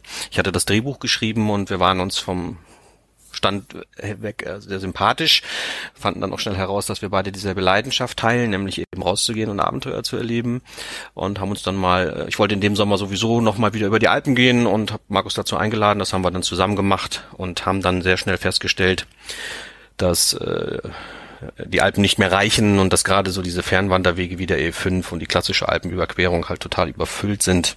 Mittlerweile waren sogar der DAV davor, das noch zu machen. Ähm, und dass es doch noch irgendwo in Europa Wildnis geben muss. Also äh, wir hatten auch so ein bisschen den, den Ansatz, wir wollen nicht, nicht äh, fliegen dafür. Es sollte eigentlich quasi vor der Haustür sein. Und wo gibt es noch wirklich eine Wildnis? Ähm, wir haben sie dann in einem Sommer im Val Grande Nationalpark äh, in den italienischen Alpen gefunden, der wirklich spektakulär ist und das liegt ja mit schon im Herzen Europas. Man ahnt es gar nicht, dass man da sowas finden kann. Ähm, dann aber in letztendlicher Konsequenz im Sarek Nationalpark in Schwedisch Lappland, also äh, ein ganzes Stückchen noch hinter dem Polarkreis, äh, ein riesiges Gebiet, das äh, überhaupt gar keine Infrastruktur hat, also auch keine, keine Wanderwege, keine Hütten und kein Handyempfang und äh, auf der ganzen Tour, glaube ich, nur zwei Brücken. Und alles andere, was man braucht, also Essen, Trinken, ähm, äh, Wegfindung und so weiter, ähm, das muss man schon selber mitbringen und dafür muss man selber unterwegs sorgen. Und ähm, für Markus und mich war das dann tatsächlich äh, eine richtige Wildnis äh, in Europa. Wir sind da ähm, zwei Wochen unterwegs gewesen mit dem Rucksack die wahnsinnig intensiv waren. Ähm, ich habe, glaube ich, mich alles täuscht, ich habe in der Zeit acht Kilo abgenommen und bei Markus war es so ähnlich. ähm, der Rucksack war am Anfang schon schwer genug. Äh, mehr Nahrung ging einfach nicht rein und äh, dann lebst du natürlich, was die Kalo den Kalorienausgleich angeht, zwischen dem, was du verbrennst und was du zu dir führst, lebst du natürlich immer im Defizit. Also wenn mal jemand äh, eine schnelle Diät machen möchte, kann ich das empfehlen. 14 Tage, vielleicht drei Wochen äh, im Sarek Nationalpark unterwegs sein. Ja, und daraus ist dann, ähm, ich hatte dann, ich wollte eigentlich gar kein Buch darüber schreiben. Ich wollte eigentlich diese Leidenschaft, die so gar nichts mit meinem Job äh, zu tun hat, der sich ja mit Mord und Totschlag beschäftigt, äh, das wollte ich eigentlich gar nicht miteinander verquicken. Ähm, und dann habe ich aber bei einem Gespräch im Verlag, ähm, dem damaligen Verlagschef von Rowold, äh, geschildert, was ich da gemacht habe. Und ähm, dann ließ er nicht wieder lockern, so müssen wir ein Buch draus machen. Müssen wir ein Buch draus machen, unbedingt. habe ich mich dann bereitschlagen lassen. und es ist tatsächlich ein, ein mein erstes Sachbuch, mein erstes Abenteuerbuch geworden, genau. Und das heißt, äh, wilder wird's nicht und das bezieht sich so ein bisschen darauf, dass es in Europa wohl nicht möglich ist, noch mehr Wildnis zu finden, aber auch auf uns beiden, nämlich auf Markus und mich. Als wir das gemacht haben, ähm, war ich ähm, knapp über 50 und Markus ging schon auf die 60 zu, was bedeutet, äh, viel, viel wilder wird's mit uns beiden wahrscheinlich auch nicht mehr. ja, das ist interessant. Also ich meine ja, mittlerweile bin ich ja zurück in der Architektur und äh, bin jetzt äh, eben halt äh, ja nicht ständig am Reisen. Von daher ist es natürlich alles äh, ja in einem kleinen, findet in einem kleineren Maßstab statt. Und äh, über Weihnachten bin ich aber äh, um Hawaii herumgelaufen und da war tatsächlich an einem Tag wurde ich von einem äh, Tourbusfahrer überholt und der hat mich dann eben halt mit dem Laufwagen dort gesehen, wie ich mich den Berg hochgearbeitet habe und ähm, sein Kommentar war tatsächlich, wow, du bist wild. You're wild, you're doing it. Und das, ähm, ja, hat es irgendwie so eingeordnet und äh, insofern, ähm, ja, kann ich mich mit der Aussage ein Stück weit äh, identifizieren oder drückt es eben halt so diesen Freiheitsgedanken und wirklich draußen in der Natur zu sein und sich ähm, ja vom, vom städtischen und ähm, organisierten Leben eben halt ein Stück weit ja abzuseilen und wirklich ja, auf eigene Faust ähm, unterwegs zu sein und ähm, wie du es beschreibst, so Lappland, äh, dann, dann wirklich ja komplett von der Zivilisation ja abgeschnitten zu sein, das öffnet natürlich nochmal eine ganz andere ja, Selbstwahrnehmung und man ist dann komplett auf sich selber eben halt zurückgeworfen, nicht wahr? Ja, richtig. Und, ein, Back, ein äh, Backup oder ein Sicherheitsnetz gibt es dann halt eben nicht. Also was dir da passiert, das passiert dir und du kannst auf keine andere Hilfe zählen als auf deine eigene oder die deines Freundes, mit dem du unterwegs bist. Das kann natürlich beängstigend sein. Ich mache mir im Vorfeld äh, solcher Reisen über meine Ängste nie viel Gedanken. Das passiert dann unterwegs ne? in den entsprechenden Situationen. Aber es ist ja alles gut gegangen. Bislang auch immer alles gut gegangen. Und das andere im Vergleich, Vergleich Kanada, Europa. Europa ist eben halt so dicht besiedelt ja. dass, ähm, ja, wie du es eben halt beschreibst, da ist eben halt kaum noch Wildnis wirklich zu finden. Und man ist die ganze Zeit von Leuten umgeben. Und anscheinend ja die Fernwanderwege mittlerweile sogar überlaufen. Äh, was ich aus eigener Erfahrung nicht kenne, aber ich, ich sehe es oder krieg's über die Medien oder über Freunde natürlich auch mit. Und äh, da hat man hier in Kanada sicherlich ähm, andere Möglichkeiten, dann tatsächlich ruckzuck auch auf sich allein gestellt zu sein, ja, ja. Äh, in, in der Wildnis zu sein. Aber das sind einfach zwei komplett unterschiedliche ähm, ja, Länder oder Kontinente, die wir da miteinander vergleichen. Definitiv, ja. Ja, ich hatte tatsächlich geplant, dieses Jahr nochmal wieder über äh, die Alpen zu wandern. Ich habe das schon dreimal gemacht, wäre das vierte Mal einfach nur, weil das kann man mal schön schnell zwischendurch machen, keine weiten Anfahrtswege. Ähm, die Tour dauert dann so zwölf bis 15 Tage. Ähm, da brauchst du auch kein großes Zeitfenster dafür planen. Ähm, und, und ich mag das auch gerne, ähm, jeden Tag äh, Berge hoch und runter zu laufen. Erfüllt mich richtig. Ähm, aber dann habe ich diese Warnung vom DAV gelesen, man sollte dieses Teilstück vom DC5 überhaupt nicht mehr gehen. Ähm, hat mich, mein, hat mich jetzt dazu entschieden, das dann doch nicht zu machen. Ich finde auch was anderes. mhm. Ja, da muss man wahrscheinlich auf die äh, auf andere Jahreszeiten dann äh, umschwenken, nicht wahr? Wenn es we ja, ja. weniger mhm. beliebt ist. Aber ja, das unterstreicht eben halt ja mhm. die die Dichte und die vielen ja, Menschen, die genau. mit, mit denen wir immer zusammen in Europa dann leben. Ja. Das fand ich bei dir auch ganz niedlich, dass es bei dir ja auch eine Warnung im Buch gibt, so wie so ein Rezeptzettel. Nichts von dem, was ich in diesem Buch beschreibe und im Zuge meiner Reise mache, ist zur direkten Nachahmung empfohlen. Dieser Lauf ist ein persönliches Selbstexperiment und selbst für diejenigen unter euch, die selber Ultraläufer sind, mit gesundem Menschenverstand zu hinterfragen.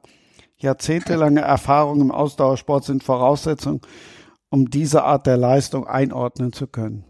Ja, ähm, ich glaube, das ist wieder, spielt ein Stück weit auch in die Frage des Warums oder der, der ja, Außenwahrnehmung und ähm, meiner persönlichen Situation und Motivation eben halt mit rein, dass ähm, es natürlich ein Extrem ist und ähm, aber letztendlich ja für, für, für, mich die richtige Aktivität ist, die, die ich eben halt dann tatsächlich äh, ja, mit der ich auf Tuchfühlung gehen musste und die ich als Erfahrung eben halt ähm, machen musste, in Anführungsstrichen.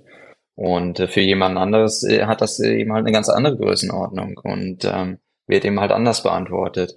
Und ähm, ja, von daher ist das Buch geht ja auch nicht die ganze Zeit nur um Sport oder die Leistung, sondern es ist mir wirklich auch wichtig, äh, das auf ein persönliches äh, Niveau runterzubrechen und meine Gedankenwelt zu öffnen und äh, die Erlebnisse, die ich eben halt auch im Austausch mit anderen Menschen, der Natur, Naturerlebnisse und so weiter eben halt habe, äh, da dann auch meinen Gedanken quasi nachzugehen und äh, diese Situation dann weiter eben halt äh, auszumalen und ähm, ja dem Leser eben halt zugänglich zu machen.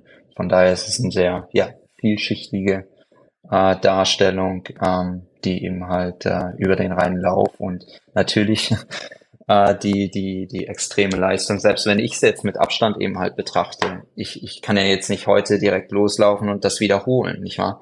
Es ist eben halt dieses ähm, einmalige Projekt gewesen, das so einzigartig, wie es eben halt vonstatten gegangen ist, äh, ja, sich dann ergeben hat. Und alles andere, was ich in der Zukunft vielleicht machen werde, ist dann auch wieder äh, einzigartig und in seiner eigenen Art und Weise was Besonderes. Und das ist, glaube ich, auch der Unterschied zu dem, wie jetzt ein professioneller Athlet oder jemand, der einen Rekord eben halt aufstellen hätte wollen. Ähm, ja, einfach der Unterschied zu meiner Einstellung, ähm, dass es, und wenn man zum Beispiel den Zeitgrafen in dem Buch eben halt sich anschaut oder wenn, als ich meine äh, mein Gepäck neu überdenken musste, nicht wahr? Da war ich vier Tage nicht ähm, unterwegs und musste mich erstmal darum kümmern. Von daher ist es eben halt auch äh, eine, ähm, ja, das ganze Individuelles, was sich eben halt organisch entwickelt, das möchte ich glaube ich sagen.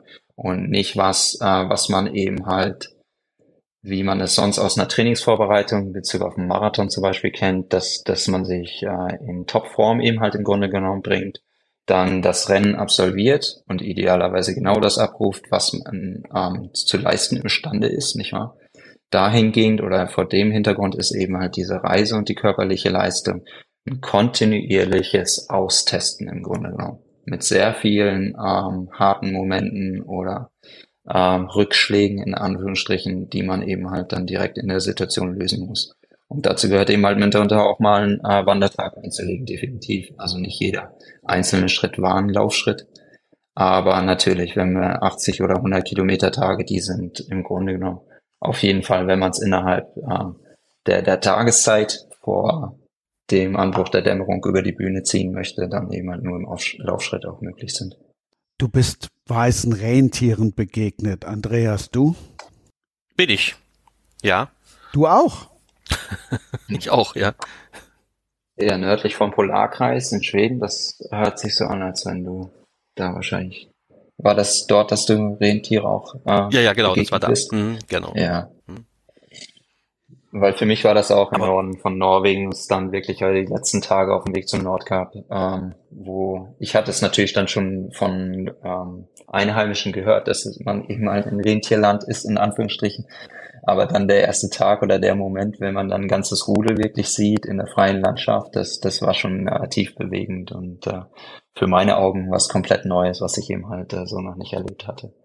Und äh, ja, grundsätzlich, egal was für ein äh, wildes Tier man eben halt in der äh, freien äh, Wildlaufbahn eben halt äh, begegnet oder sieht, ist immer, sind immer sehr besondere Momente, wo man ja wahrscheinlich eben so auf seine Ursprungs, äh, ja, wie sagt man, auf seinen Ursprung einfach erinnert wird, nicht wahr? Teil der Natur zu sein. Und ähm, ja, es sind immer besondere Momente. Ich hatte da wirklich einen absolut magischen Moment auf dieser dreimonatigen Fahrradtour durch Skandinavien. Ähm, viel magischer noch als äh, die Sache mit den Rentieren. Da saß ich abends allein am Strand irgendwo in Norwegen. Ich kann das gar nicht, gar nicht mehr so richtig nachvollziehen, welcher Ort es war. Das verschwimmt dann auch alles mit der Zeit ähm, und saß da in meinem Groundshare ähm, am Strand und hatte meinen Laptop auf den Knien, um das Reisetagebuch zu führen und äh, mein Freund Markus war irgendwo in der Campingküche. Ich war also allein und es wurde dunkel. Ich war in Gedanken versunken und bekam das erst im letzten Moment mit, dass ähm, auf diesem Strandstück von links nach rechts äh, plötzlich ein Luchs an mir vorbeiging.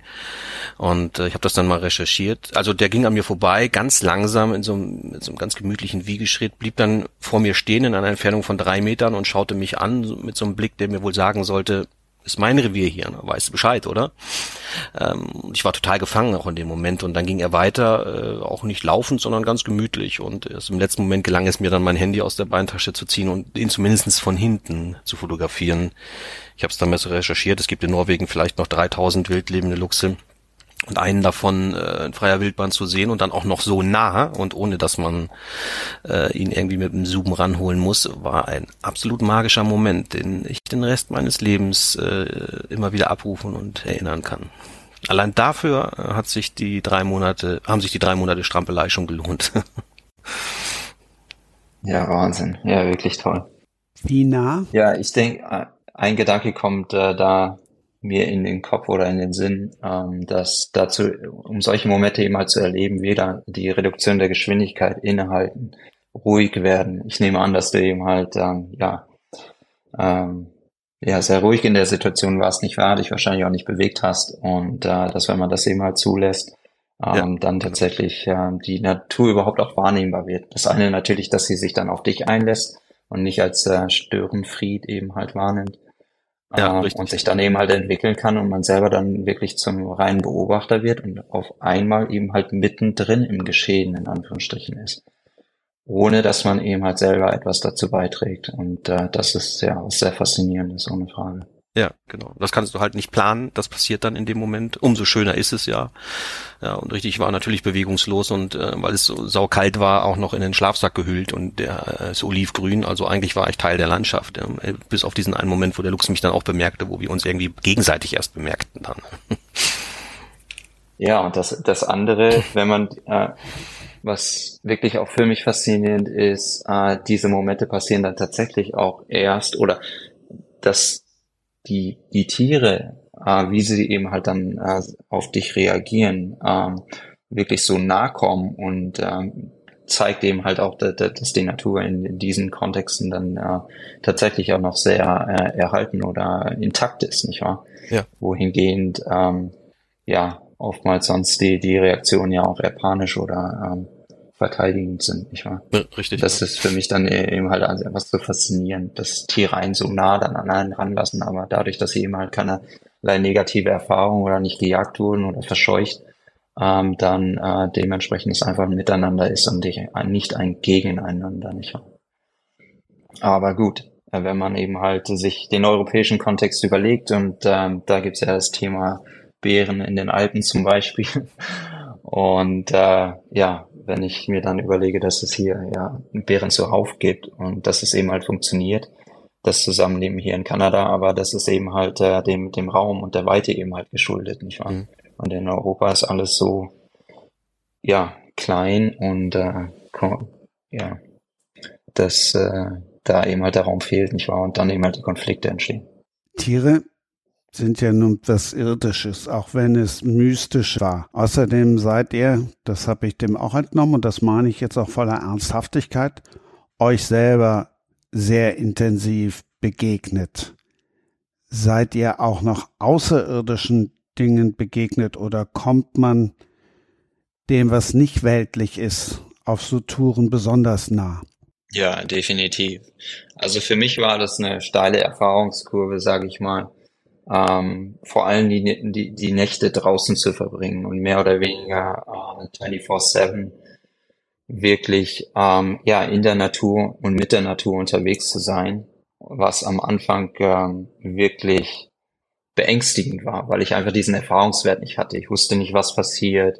Man ist dann hyper, ähm, ja, jedes Geräusch wird eingeordnet und interpretiert, nicht wahr, nachts. Und ähm, da aus äh, dieser ängstlichen Perspektive eben halt herauszuwachsen und im Grunde genommen dann über die Erfahrung und über die Zeit äh, zu lernen, dass ähm, es einem wunderbar eben halt äh, in diesen Situationen geht und dass die Natur im Grunde genommen für einen da ist, dass man Teil der Natur ist.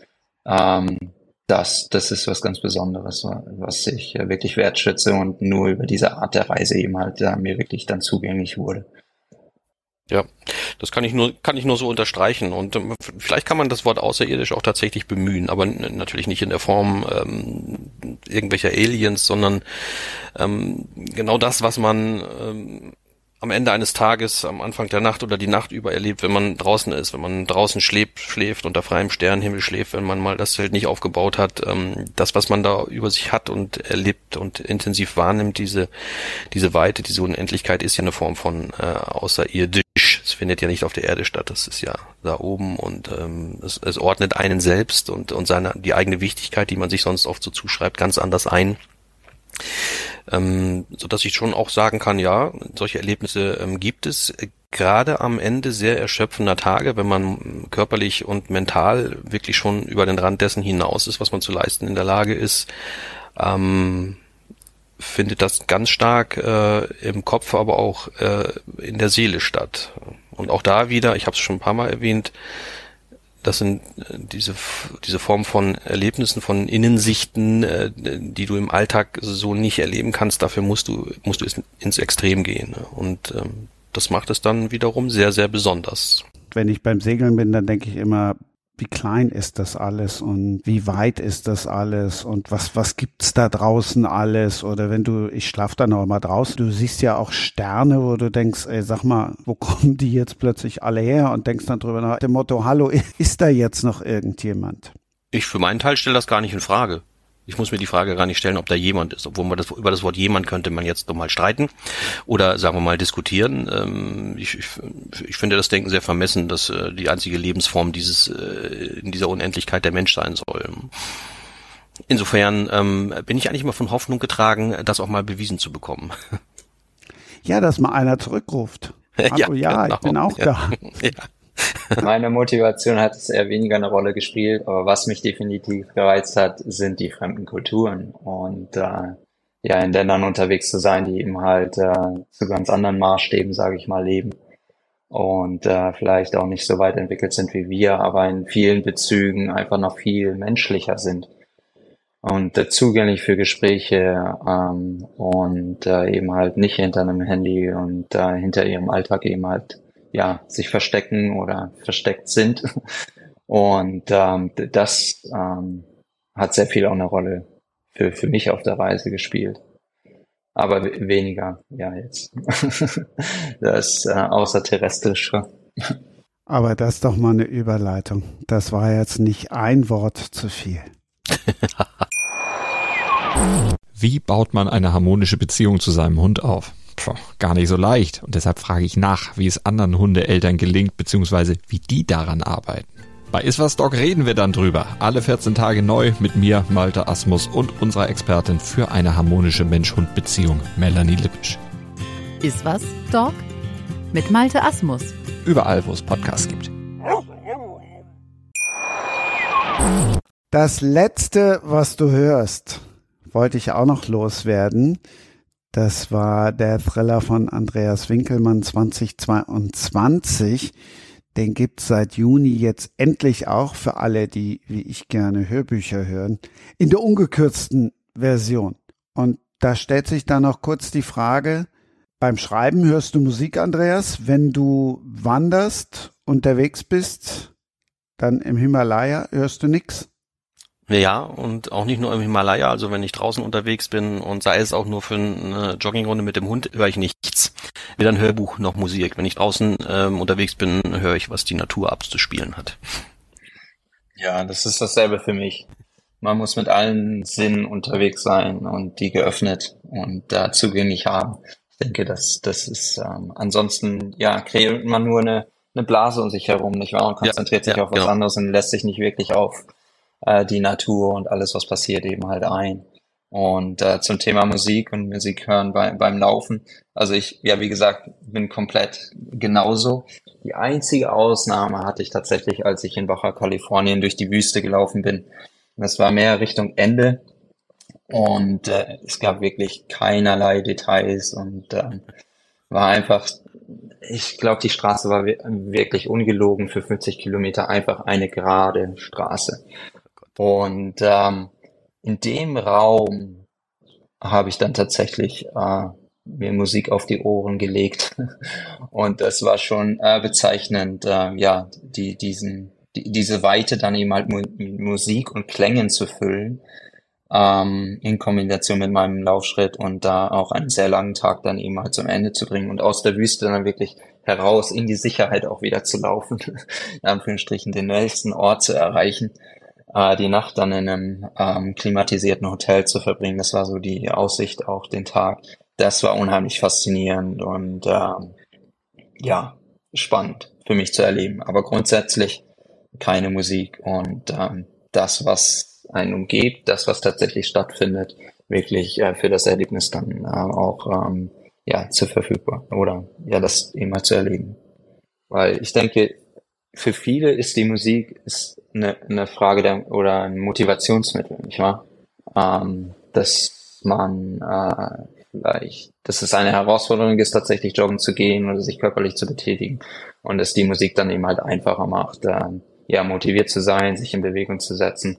Und äh, diese Motivation, die brauche ich eben halt nicht. Für mich ist die Frage eben halt klar, ich habe die Entscheidung getroffen, äh, ich möchte laufen ähm, und äh, dann brauche ich eben halt äh, kein äh, ja diese zusätzliche Motivation und alles, was dann in der Herausforderung motivationstechnisch ist, das ähm, manage ich rein vom Geist und ähm, mit Mantras oder ja Motivationstricks, sage ich mal, um äh, weiterzulaufen und mich zu eben halt motivi zu, zu, zu motivieren, aber nicht über Musik. Okay, also wer das letzte, was du hörst, gelesen hat, hört sowieso keinen Podcast mehr, da seid ihr fein raus. Nach den Podcastern müssen jetzt die Blogger dran glauben. Andreas. Ja, ich morde berufsbezogen. Ne? Ja, sehr schön. Die schreiben ja auch immer gerne viel. Rezis, wie sie das so schön nennen. Vielleicht sind sie nicht ganz so begeistert. Er ist trotzdem natürlich in der Bestsellerliste gelandet. Jetzt erzähl du uns mal ein bisschen und halte dich bitte nicht am Titel von wegen nicht ein Wort zu viel. Ja, aber es geht ja ums, äh, ums Reduzieren. Aber den Gefallen will ich dir natürlich gerne tun, dass ich das jetzt in deinem Podcast nicht tue äh, und, und mich selber hier verbal reduziere. Ja, genau, nicht ein Wort zu viel. Ähm, die Idee zu der Geschichte kam mir, ich glaube, während der Zeit, als ich das eben schon angesprochene, ähm, das letzte, was du hörst, geschrieben habe da habe ich ein Buch gelesen, in dem eine Legende geschildert, in, geschildert wurde von Hemingway. Angeblich soll er ähm, mal bei einer Kneipenwette, also er hat wohl gern gewettet und war wohl auch gern in der Kneipe. Und da hat er mit seinen Kumpels gewettet, er könnte eine Geschichte in, eine ganze Geschichte in nur sechs Worten erzählen. Und äh, natürlich haben die gewettet und er hat die Wette gewonnen, indem er die Geschichte folgendermaßen erzählt hat. For sale, baby shoes, never worn. Zu verkaufen, Babyschuhe nie getragen. Als ich das gelesen habe, ich kannte das vorher nicht, äh, habe ich äh, saß ich da und dachte, wow, ja, da steckt eine Geschichte drinne, ähm, die die eigene Fantasie auch ausformulieren kann und muss und vielleicht für jeden auch eine andere Geschichte, aber steckt auf jeden Fall eine Geschichte drin. Und in dem Moment war auch die Idee für einen äh, neuen Thriller geboren. Ähm, der sich genau darauf reduzieren sollte. Erzähl mir eine spannende Geschichte. In meinem Fall in fünf Wörtern, weil ähm, die Legende von Hemingway ins Deutsche übersetzt werden halt eben nur fünf Wörter. Ein Täter, der das von seinen Opfern verlangt. Erzähl mir eine spannende Geschichte in fünf Wörtern, sonst muss jemand sterben. Und wenn ich so einen Ansatz habe, habe ich mir dann gedacht, da wäre es doch cool, wenn die Opfer Buchbloggerinnen oder Buchblogger wären. Die Experten ähm, äh, für Geschichten, nicht unbedingt die Experten für kurze Geschichten, aber immerhin Experten äh, fürs Geschichten erzählen, die das einordnen können äh, und, von denen man verlangen könnte, kurze Geschichten zu erzählen. Und genau das ist die Story, äh, die Hook des Romans, dass diese Buchblogger und Buchbloggerinnen in die Situation gebracht werden, kurze Geschichten in fünf Wörtern zu erzählen, um ein Menschenleben zu retten. Das wäre jetzt ja aber ganz gemein und für, für mich vielleicht auch in meiner Situation schlecht, wenn ich die, äh, die Bloggerinnen und Blogger einfach so mit, mit zurücklasse. Ähm, ohne allzu viel zu spoilern, möchte ich dennoch verraten, dass es dann auch wieder an dieser Buchblogger-Gemeinschaft ist, den Täter zu überführen. Kasper. Ich soll eine Geschichte in. Ja, ja mach mal. Äh, genau, mach mal. Zum Glück gibt's keine Leben hier zu retten, glaube ich, akut gerade. Ich dachte, du sagst jetzt, wow, jetzt kaufe ich mir doch einen E-Book-Reader, weil in Kanada wird es das Buch wahrscheinlich nicht so leicht im Handel geben, aber das will ich unbedingt lesen. Ja, ich fürchte, dass äh, meine Tage doch sehr voll sind und äh, ich einfach nicht äh, genug Zeit zum Lesen habe aktuell, aber ähm, ja, es hört sich auf jeden Fall spannend an. Gibt's auch als Hörbuch. Und zwar jetzt auch schon. Als Hörbuch. Ja. Wie? Na, dann muss ich mal, dann muss ich vielleicht die äh, Earphones doch noch mit zum Laufen nehmen, genau. oh Und dann Hör Hörbuch. Nein, das will ich dir auf keinen Fall antun. Aber Charles Rettinghaus, den kann man durchaus, wenn man irgendwo einmal mehr langläuft, tatsächlich durchaus hören. Ja, das finde ich auch. Also ich, äh, ich bin mit Charles befreundet und ich mag seine Stimme sehr, sehr gern. Es gab mal bei mir irgendwo ähm, so, so, so einen Bruch. Äh, vorher hat Simon Jäger meine Hörbücher eingelesen und äh, der wollte irgendwann nicht mehr und ähm, da habe ich äh, selbst dafür gesorgt, dass der, dass der Charles das weitermacht, weil ich auch seine Stimme ähm, ungemein mag und äh, ist ja auch für mich wichtig, wichtig, wichtig dass ich äh, Hörbücher habe, meine eigenen Bücher, die vertont werden, ähm, dass ich dann auch die Stimme mag. Ja. Hatte Simon Jäger keine Zeit mehr, oder? Ja, genau, er hat keine Zeit mehr. Also der liest ja eine ganze Menge ähm, Bücher ein und irgendwann wurde es ihm zu viel, zumindest hat man mir das so zugetragen. Ich habe mit ihm selber nie drüber gesprochen, aber das war wohl der Grund dafür, ja. Völlig nerdiges Wissen von Dr. Jens Völl, das hat Simon Jäger eingelesen. Da haben wir neulich drüber gesprochen in Ausgabe 124, auch ein sehr lustiges Buch von wegen unnützes Wissen. Also da hast du ja echt den Eindruck, die sitzen nur noch in ihrer Kabine da und, und lesen. Und die haben ja auch noch jede Menge Syn äh, Synchronarbeit für, ja, für, ja. für Filme. Also bei Simon Jäger ist das so, bei Charles Rettinghaus ist das auch so. Ja, ja, die verbringen ihre Tage tatsächlich ganz, äh, ganz im Wesentlichen in diesen Kabinen, ja. Ich habe das ja auch mal gemacht. Für ein Buch habe ich äh, mein eigenes Buch selbst eingelesen und war dann auch für fünf Tage in so einer äh, Kabine verschwundene, schallgeschützte, dunkle Kabine ohne Tageslicht und empfand diesen Zustand der Arbeit als sehr anstrengend. Nicht das Lesen an sich, sondern äh, der Zustand, in dem man sich da befindet, dieses Eingesperrtsein. Glaub nicht, dass ich das auf Dauer machen könnte. Ja, also ich würde mich schon beschweren, ähm, in Bezug auf meinen Büroalltag den ganzen Tag vorm Bildschirm zu hocken, nicht wahr? Wenn das dann natürlich akustisch und so weiter nochmal extremer ist und einfach auf die Sprache dann reduziert, damit das Ergebnis entsprechend gut ist, nicht wahr? Und man komplett, äh, ja, von, von der, der, der Außenwelt dann mehr oder weniger isoliert und abgeschottet ist. Das, ähm, ja, tut uns als Menschen, als menschliche Lebenswesen ja, genau. einfach nicht gut. Ja, nicht wahr? Ja. Gerade bei euch Naturliebenden ist es ja wahrscheinlich noch ein bisschen anders dann. Ausgeprägter quasi. ja, oder wir folgen jedenfalls dem Drang. Ich glaube, jeder hat das Bedürfnis, nicht wahr? Oder wird äh, das nachvollziehen können, äh, wie, wie, gut die Mittagspause tut, die, wo man dann einen Spaziergang macht, nicht wahr? Und die Vogel, Vögel zwitschern hört und äh, die Sonne auf der Haut spürt. Also das sind, denke ich, ähm, ja, Dinge, die jeder nachvollziehen kann und der da ein Bedürfnis hat. Aber ja, je nachdem von der Prioritätensetzung und was für Berufe wir ausarbeiten, äh, ausführen, ähm, ja, lassen wir natürlich uns auf andere Umstände ein und müssen dem zugeben halt auch mit Kompromissen leben. Aber umso wichtiger ist es eben halt, das auch einzuordnen und dementsprechend äh, Freiräume oder die Räume zu schaffen, äh, die dafür sorgen, dass es uns auch, dass, ja, wir uns wieder erholen und es uns gut geht, nicht wahr? Langfristig. Ja, ja, man kann ja auch nicht alle Dinge gleich gut. Der, der eine ist in der, in der einen Sache besser, nämlich irgendwo auch sieben oder acht Stunden sitzen zu können und andere können es eher, eher weniger.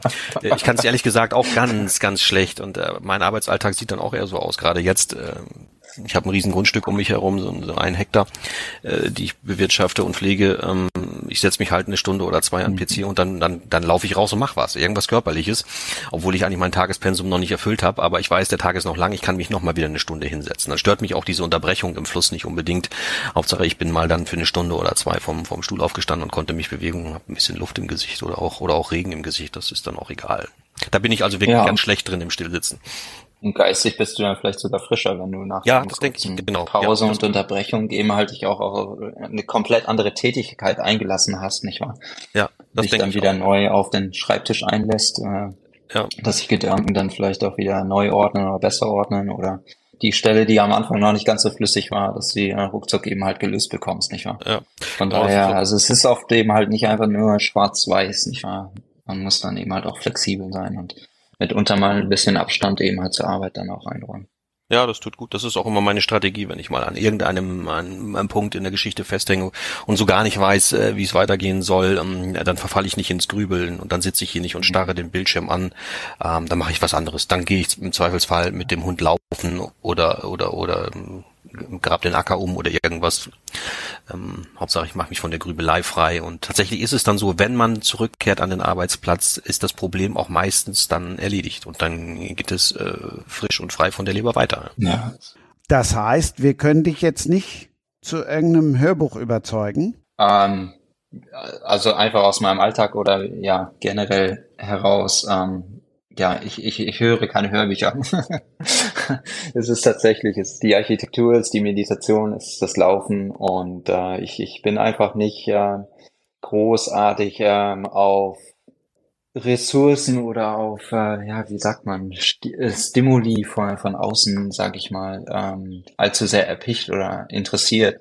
Für mich ist es wirklich äh, mehr die Heraus Auseinandersetzung mit mir selbst und das, was gegeben ist, ähm, was äh, wichtig ist und äh, wo ich Energie und ähm, ja auch die die die richtigen Tendenzen erspüre, was eben halt als nächstes ein Thema für mich ist oder aufkommen würde. Und äh, ja, von daher habe ich da wahrscheinlich eher eine untypische oder äh, andere Perspektive aufs Leben, gerne grundsätzlich und versuche da eben halt jeglichen Konsum an ja Medien, sage ich mal im weitesten Sinne, ähm, hat da entwickelt da relativ wenig eben halt Interesse für mich. Überhaupt nicht die, die Arbeit von, von anderen in Frage stellt, sondern einfach nur aus, äh, ja, meiner persönlichen äh, Perspektive heraus eben halt so ist. Aber spätestens jetzt, wo du doch deinen Bruder im Laufen und im Draußensein kennengelernt hast, musst du doch sagen, Mensch, ich will jetzt unbedingt mal einen Winkelmann lesen. Ich will doch wissen, Ja, wie der schreibt. äh, das kann natürlich schon passieren, aber das kann ich nicht vorwegnehmen, sondern muss das dann einordnen in zwei, drei Tagen, wenn natürlich dieses Erlebnis jetzt mit dem Gespräch, was wir gerade haben, eben halt eingesunken ist. Von daher, ähm, ja, es ist immer eine Moment, äh, Moment nach Moment Aufnahme, sage ich mal, mit der ich eben halt mein Leben und ja, alle Entscheidungen oder alles, in dem ich mich engagiere oder ein Thema wird, eben halt äh, dann äh, ja sich entwickelt, sage ich mal. Und äh, ja, viele Dinge, wie, die wir machen, wir wissen es, wir, wir können alle da, darauf Bezug nehmen, ist im Grunde genommen ähm, darauf ausgelegt, dass wir eigentlich zu viel in unserem Leben haben. Wir haben zu viele Aktivitäten, wir haben zu viel ähm, ja, sinnliche Reize, die uns umgeben und äh, wo wir so ein bisschen ähm, ja ständig im Hamsterrad sind, all diese diesen Stimmen nachzugehen in Anführungsstrichen und da da bin ich eben halt am anderen Ende. Ich wie gesagt, ich meditiere eben halt auch regelmäßig und das ist ein wichtiges Thema in, in meinem Leben, auch hier mit einer buddhistischen Gruppe eben halt. Und äh, von daher suche ich eher die Stille und äh, ja, wirklich die, die Sprachlosigkeit in Anführungsstrichen und äh, die Energie und die Qualitäten, die aus diesem Raum eben halt entstehen, ordne ich wesentlich höher ein als ähm, ja, ähm, Hör- oder Leserlebnisse, die ähm, sicherlich auch spannend und interessant sind, aber eben halt ja in meinem Leben einfach eine untergeordnete oder weniger wichtige Rolle spielen. Das Ich kann dich- jetzt ein bisschen. Nein, nein, ich kann- ich- ich kann dich ein kann dich beruhigen. Für, Nein. für, für einen Buch-Podcast. Ich kann dich beruhigen, ich lese ich, ich höre auch keine Hörbücher. Tatsächlich nicht. äh, Mir fehlt auch einfach die Zeit dazu, ähm, Mhm. Hörbücher zu hören. Und ähm, was Podcasts angeht, dann äh, das vielleicht mal auf längeren Autofahrten, ähm, aber auch eher selten. Ähm, sorry, Christian. ist, ist einfach so. Und äh, ich kann das sehr gut nachvollziehen, was, was Kaspar gerade gesagt hat. Ähm, ich bin auch ein Mensch, der die Stille braucht und auch sucht. Ich habe mir die auch, was meinen Wohnort betrifft, habe ich die Stille gesucht. Um mich herum ist hier Stille. Das ist so ein 500 Jahre alter Bauernhof in einer Einöde. Ähm, die nächsten wunderschön. Nachbarn, die nächsten Nachbarn weit genug entfernt, dass man, also man kann Häuser zwar sehen, aber nicht die Menschen, die darin leben. Und ein Gespräch über einen Gartenzaun ist einfach nicht möglich. Da muss man schon bewusst den Schritt wagen und dahin gehen. Und ähm, ich, ich wohne hier noch nicht so lange, das ist jetzt das siebte oder achte Jahr und ich habe mir das bewusst so ausgesucht. Und ähm, wenn ich aber mal Trubel brauche, was ja auch mal vorkommt. Man braucht ja auch mal Trubel oder Kontakt oder Interaktion oder Kultur. Dann sind hier in Deutschland die nächsten Städte, in denen man das erleben kann, ja nicht weit. Aber mir ist es lieber so, äh, dass ich äh, für diese Dinge, für diese Aktivitäten irgendwo hinfahre und dann auch wieder wegfahren kann, wenn es mir reicht. Aber die Zeit, die ich an einem Ort verbringen muss, weil ich da lebe, dann lieber in der Stille bin. Mhm. Ja, das äh, hört sich so an, als wenn es eine ähnliche Situation ist, wie ich im Grunde genommen meine Kindheit verbracht habe. Ich bin auf dem Land aufgewachsen, in einem kleinen Dorf, das nächste Haus. Also man konnte sich am Gartenzaun unterhalten, aber es war natürlich eine äh, kleine Maßstäblichkeit, äh, umgeben von sehr viel Natur und im direkten Kontakt mit der Natur und draußen zu sein. Und ähm, ja, das äh, ist eine hohe Lebensqualität, denke ich auch. Ja, ja, ja, genauso bin ich auch aufgewachsen hier im Herzen Niedersachsens, ja. Liebenau, glaube ich, oder? Habe ich das richtig nachgelesen? Äh, sag aber nicht, du kennst es. Äh, kennt ja eigentlich kaum jemand. Das, kennen wäre übertrieben, aber ich kann es grob einordnen. Ich könnte es dir vielleicht auch nicht direkt präzise auf der Karte gleich zeigen. Ja, aber du hast mal davon aber gehört. Aber ist, ist, es, ist es im Dunstkreis von, von Bremen, oder? Ja, das kann man im weiteren Sinne so sagen. Da, wo ich jetzt lebe, das ist äh, 45 Minuten mit dem Auto von Bremen entfernt, also auch noch im okay. Dunstkreis von Bremen und von Liebenau aus braucht man vielleicht noch mal eine Viertelstunde länger äh, äh von Bremen nach Bremen. Ja. Mhm. Ja, ich bin in Schaumburg aufgewachsen und ja. ähm, dort im Aue, sogenannten Auetal, das sind 16 kleine Ortschaften, die zu einer Gemeinde eben halt äh, ja verbunden sind. Und ähm, zur Schule bin ich in Rinteln und Obernkirchen gegangen. Das sind die kleineren Städte. Und meine Mutter wohnt jetzt in Bückeburg zum Beispiel. Ah ja. Daher, ja, nicht allzu weit entfernt von dir. Ja, richtig. Bisschen weiter südlich. Super, ich lade mir hier Leute ein. ja. du, wenn du dir so extreme Leute einlädst, dann äh, musst du mit, mit Ausschlägen in alle Richtungen rechnen. Dann kriegt man auch unkonventionelle Antworten, genau. genau. Dafür ist dieser Podcast ja da. Ich führe das noch eben zu Ende mit den von wegen, ich lade mir hier Leute ein. Roxanne Grimm von Roxys Podcast war eingeladen, habe ich euch schon in Ausgabe 129 erzählt. Jetzt stand die die ganze Zeit im Stau. Deshalb ist sie nicht dabei. Die kriegt jetzt das, was ihr beide da alles besprochen habt, dann zugeschickt vor allen anderen. Und ihr könnt dann hören, was sie dazu gesagt hat. Also es ist wirklich ein bisschen unkonventionell und dann darf sich jetzt zuerst der verabschieden, der weder Hörbücher hört noch Bücher liest. Dafür aber ganz weit weg ist. Ja, ganz weit weg. Neun Stunden hinterher in Vancouver, genau, Kanada. Ja, vielen Dank für die Einladung und dass ich äh, Teil dieser, dieser Gesprächsrunde sein durfte. Sehr viel Spaß gemacht und äh, neue Einblicke gegeben. Und äh, ja, ich hoffe, dass das Gespräch und meine Gesprächsbeiträge ein bisschen ähm, ein Interesse vielleicht auch an dem Buch Across Europe äh, geweckt haben für potenzielle Leser. Und, Ach, äh, andere sollen lesen? Ja. andere sollen Dür dürfen, haben die Möglichkeit. Wie gesagt, es ist ein offenes Angebot, nicht wahr? Und äh, jeder wird das anders entscheiden. Und äh, ja, ich bin nicht in der Situation, dass ich darüber meinen Lebensunterhalt verdiene. Von daher bin ich nicht davon abhängig, definitiv nicht. Ähm, aber es ist, denke ich, ein schönes Werk, was lesenswert ist und äh, vielleicht sogar einfach auch auf dem ähm, ja, Esstisch eine gute Figur macht zum kurz durchblättern. So oder so. Es war schön, ja, Teil dieser Runde hier zu sein und äh, ja, alles Gute nach Deutschland. Wir danken vor allen Dingen fürs ganz frühe Aufstehen und das Buch lohnt sich wirklich und sei es wegen der weißen Rentiere. Andreas. Ja. Eine kleinere Runde ist es geworden. Ich hoffe, es hat dir auch ohne Roxy das PS von ihr gibt's dann hinten rauszuhören. Da musst du mal im Auto ausnahmsweise Podcast hören, dann hörst du halt nur den Nachsatz von Roxy, der kommt dann als vierter Part hinten dran. Ich hoffe, es hat dir trotzdem gefallen. Es hat mir trotzdem gefallen. Natürlich wäre es mit Roxy viel schöner gewesen. Das ist ja gar keine Frage. Ich kenne Roxy und ähm, wir haben beruflich hin und wieder Berührungspunkte und haben auch schon mal eine Podcast-Aufzeichnung gehabt. Nun ist es aber nun mal so, das kann man nicht ändern. Ich hatte trotzdem Spaß und ähm, ganz sicher äh, werde ich das Buch vom ähm, Kaspar lesen, weil ich während dieses Podcasts herausgefunden haben, dass, habe, dass wir wohl doch mit einer ähnlichen Geisteshaltung an das herangehen, was wir so tun. Und ähm, allein deshalb ist das Buch schon interessant für mich und ich werde es lesen. Ähm, ich selber bin ja, um da anzuschließen, was der Kaspar gerade gesagt hat, ähm, hauptberuflich Autor. Das heißt, ich lebe vom Schreiben und vom Buchverkauf und deswegen kann ich reinen Herzens und guten Gewissens zum Abschluss sagen, ähm, kauft mal ein neues Buch, nicht ein Wort zu viel und lest es. Ähm, ich würde nicht unbedingt sagen, dass ein Zwang dahinter steckt, äh, aber vielleicht mögt es ja, vielleicht ist es ja spannend und ähm, ihr würdet es bereuen, wenn ihr es nicht gelesen habt. Also wer jemals einen Winkelmann gelesen hat, der liest auch den nächsten. Im Idealfall wäre, wäre das so, ja. Ich habe sie wirklich alle gelesen.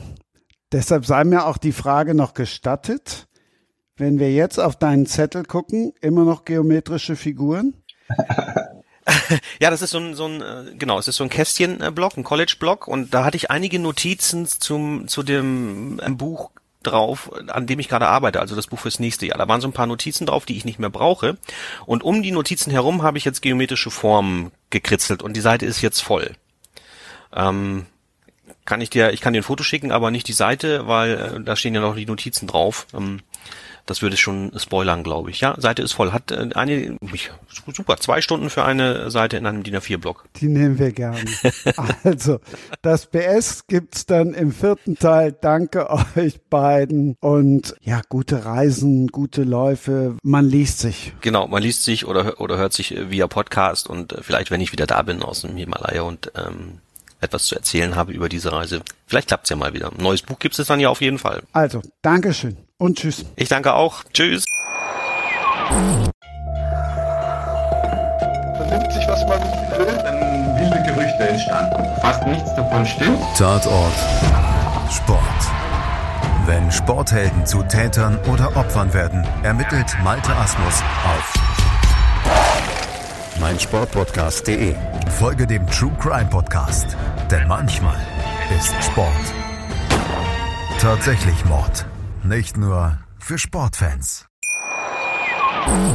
Vielen lieben Dank, Christian, für diese Überleitung und die Chance, irgendwie doch noch Teil dieser Podcast-Folge zu sein. Ich bin wirklich richtig traurig, dass ich nicht live dabei sein konnte. Ihr hattet ja echt eine nette Runde und eure Themen, die waren ja auch wirklich spannend. An der Stelle auch nochmal ein großes Dankeschön an dich, Christian, dass du so mitgefiebert hast. Fünf Stunden Stau, ihr wolltet ja eigentlich noch auf mich warten. Zum Glück habt ihr es nicht getan, denn dann hättet ihr drei Stunden warten warten müssen. Unglaublich. Und Jan ist ja sowieso schon so früh aufgestanden und das konnte ich ihm wirklich nicht zumuten. Auch wenn ich wirklich untröstlich bin, dass ich nicht mit dabei war. Ihr habt das aber auch ganz gut ohne mich hinbekommen. Also Chapeau, Männer. Das lässt sich wirklich sehr, sehr gut anhören. Das muss ich ja so sagen. Alleine dieser Mix Andreas Winkelmann und Jan Kaspar Luck ist ja wirklich super interessant. Andreas und ich, wir kennen uns ja bereits. Wir haben ja auch schon eine ganz nette Podcast-Folge für meinen Podcast aufgenommen. Da habe ich mich wirklich sehr gefreut. Und wir werden uns ja jetzt auch im Juni nochmal persönlich sehen. Da kann ich mich dann auch nochmal persönlich entschuldigen. Und da ich ja einen Podcast über Bücher habe, in dem ich Bücher vorstelle, ohne zu spoilern, um die ZuhörerInnen dazu anzuregen, selber die Bücher zu lesen, bin ich natürlich so ein bisschen connected mit Andreas Winkelmann Jahren und deshalb möchte ich da auch noch mal auf das ein oder andere eingehen. Lieber Christian, du hattest ja schon so eine tolle Überleitung gemacht mit das letzte, was du hörst und du hast vollkommen recht. Da geht es ja irgendwie den Podcastern an den Kragen und ich durfte tatsächlich eine kleine Mini-Rolle in dem Hörspiel, in dem interaktiven Hörspiel besetzen. Das war wirklich eine ganz, ganz tolle Erfahrung und ich kann es nur jedem ans Herz legen. Dieses interaktive interaktive Hörspiel mal anzuhören oder mitzumachen. Das war wirklich eine ganz, ganz tolle Idee. Und bei seinem neuen Buch, was er ja jetzt veröffentlicht hat, Nicht ein Wort zu viel nennt sich der neue Thriller. Da geht es ja den Buchbloggern an den Kragen. Also Andreas Winkelmann thematisiert immer wieder Themen, mit denen ich mich identifizieren kann. Aber nicht nur ich, ganz viele andere LeserInnen ebenfalls. Und das macht natürlich auch seine Bücher aus. Also Spannung pur, Thrill pur und Andreas Winkelmann hat einfach ein Händchen für Plot-Twists. Also unvorhersehbare Wendungen. Man denkt immer wieder, hm, ich hab den Dreh raus, ich weiß, um was es in dem Buch geht, also in welche Richtung es geht, wer der Täter ist. Nein. Glaubt mir, Andreas Winkelmann führt euch an der Nase herum und am Ende werdet ihr da sitzen und einfach nur denken, Mist, ich hab es wieder nicht gewusst. Ich könnte auf jeden Fall jetzt noch Stunden weiterreden, aber so ganz alleine macht das am Ende nicht so viel Spaß wie in netter Begleitung. An der Stelle nochmal ein ganz, ganz großes Sorry, aber auch ein ganz, ganz großes Dankeschön, lieber Christian, dass ich dennoch Teil der Folge sein durfte. Und wer weiß, vielleicht holen wir das ja an anderer Stelle nochmal nach. Da würde ich mich sehr, sehr freuen. Ich hoffe, ihr lieben ZuhörerInnen, euch hat diese Folge hier gefallen. Die Talks hier bei Sprenger spricht sind einfach immer wieder super interessant und man lernt auch immer wieder neue Persönlichkeiten kennen. Das gefällt mir persönlich richtig gut. Und somit bilde ich jetzt einfach mal das Schlusslicht in dieser Folge hier. Eine kleine Anlehnung an meinen Staufauxpas. Vielleicht möchte der ein oder andere ja auch mal bei mir reinhören. Das würde mich natürlich sehr, sehr freuen. Buchbegeisterte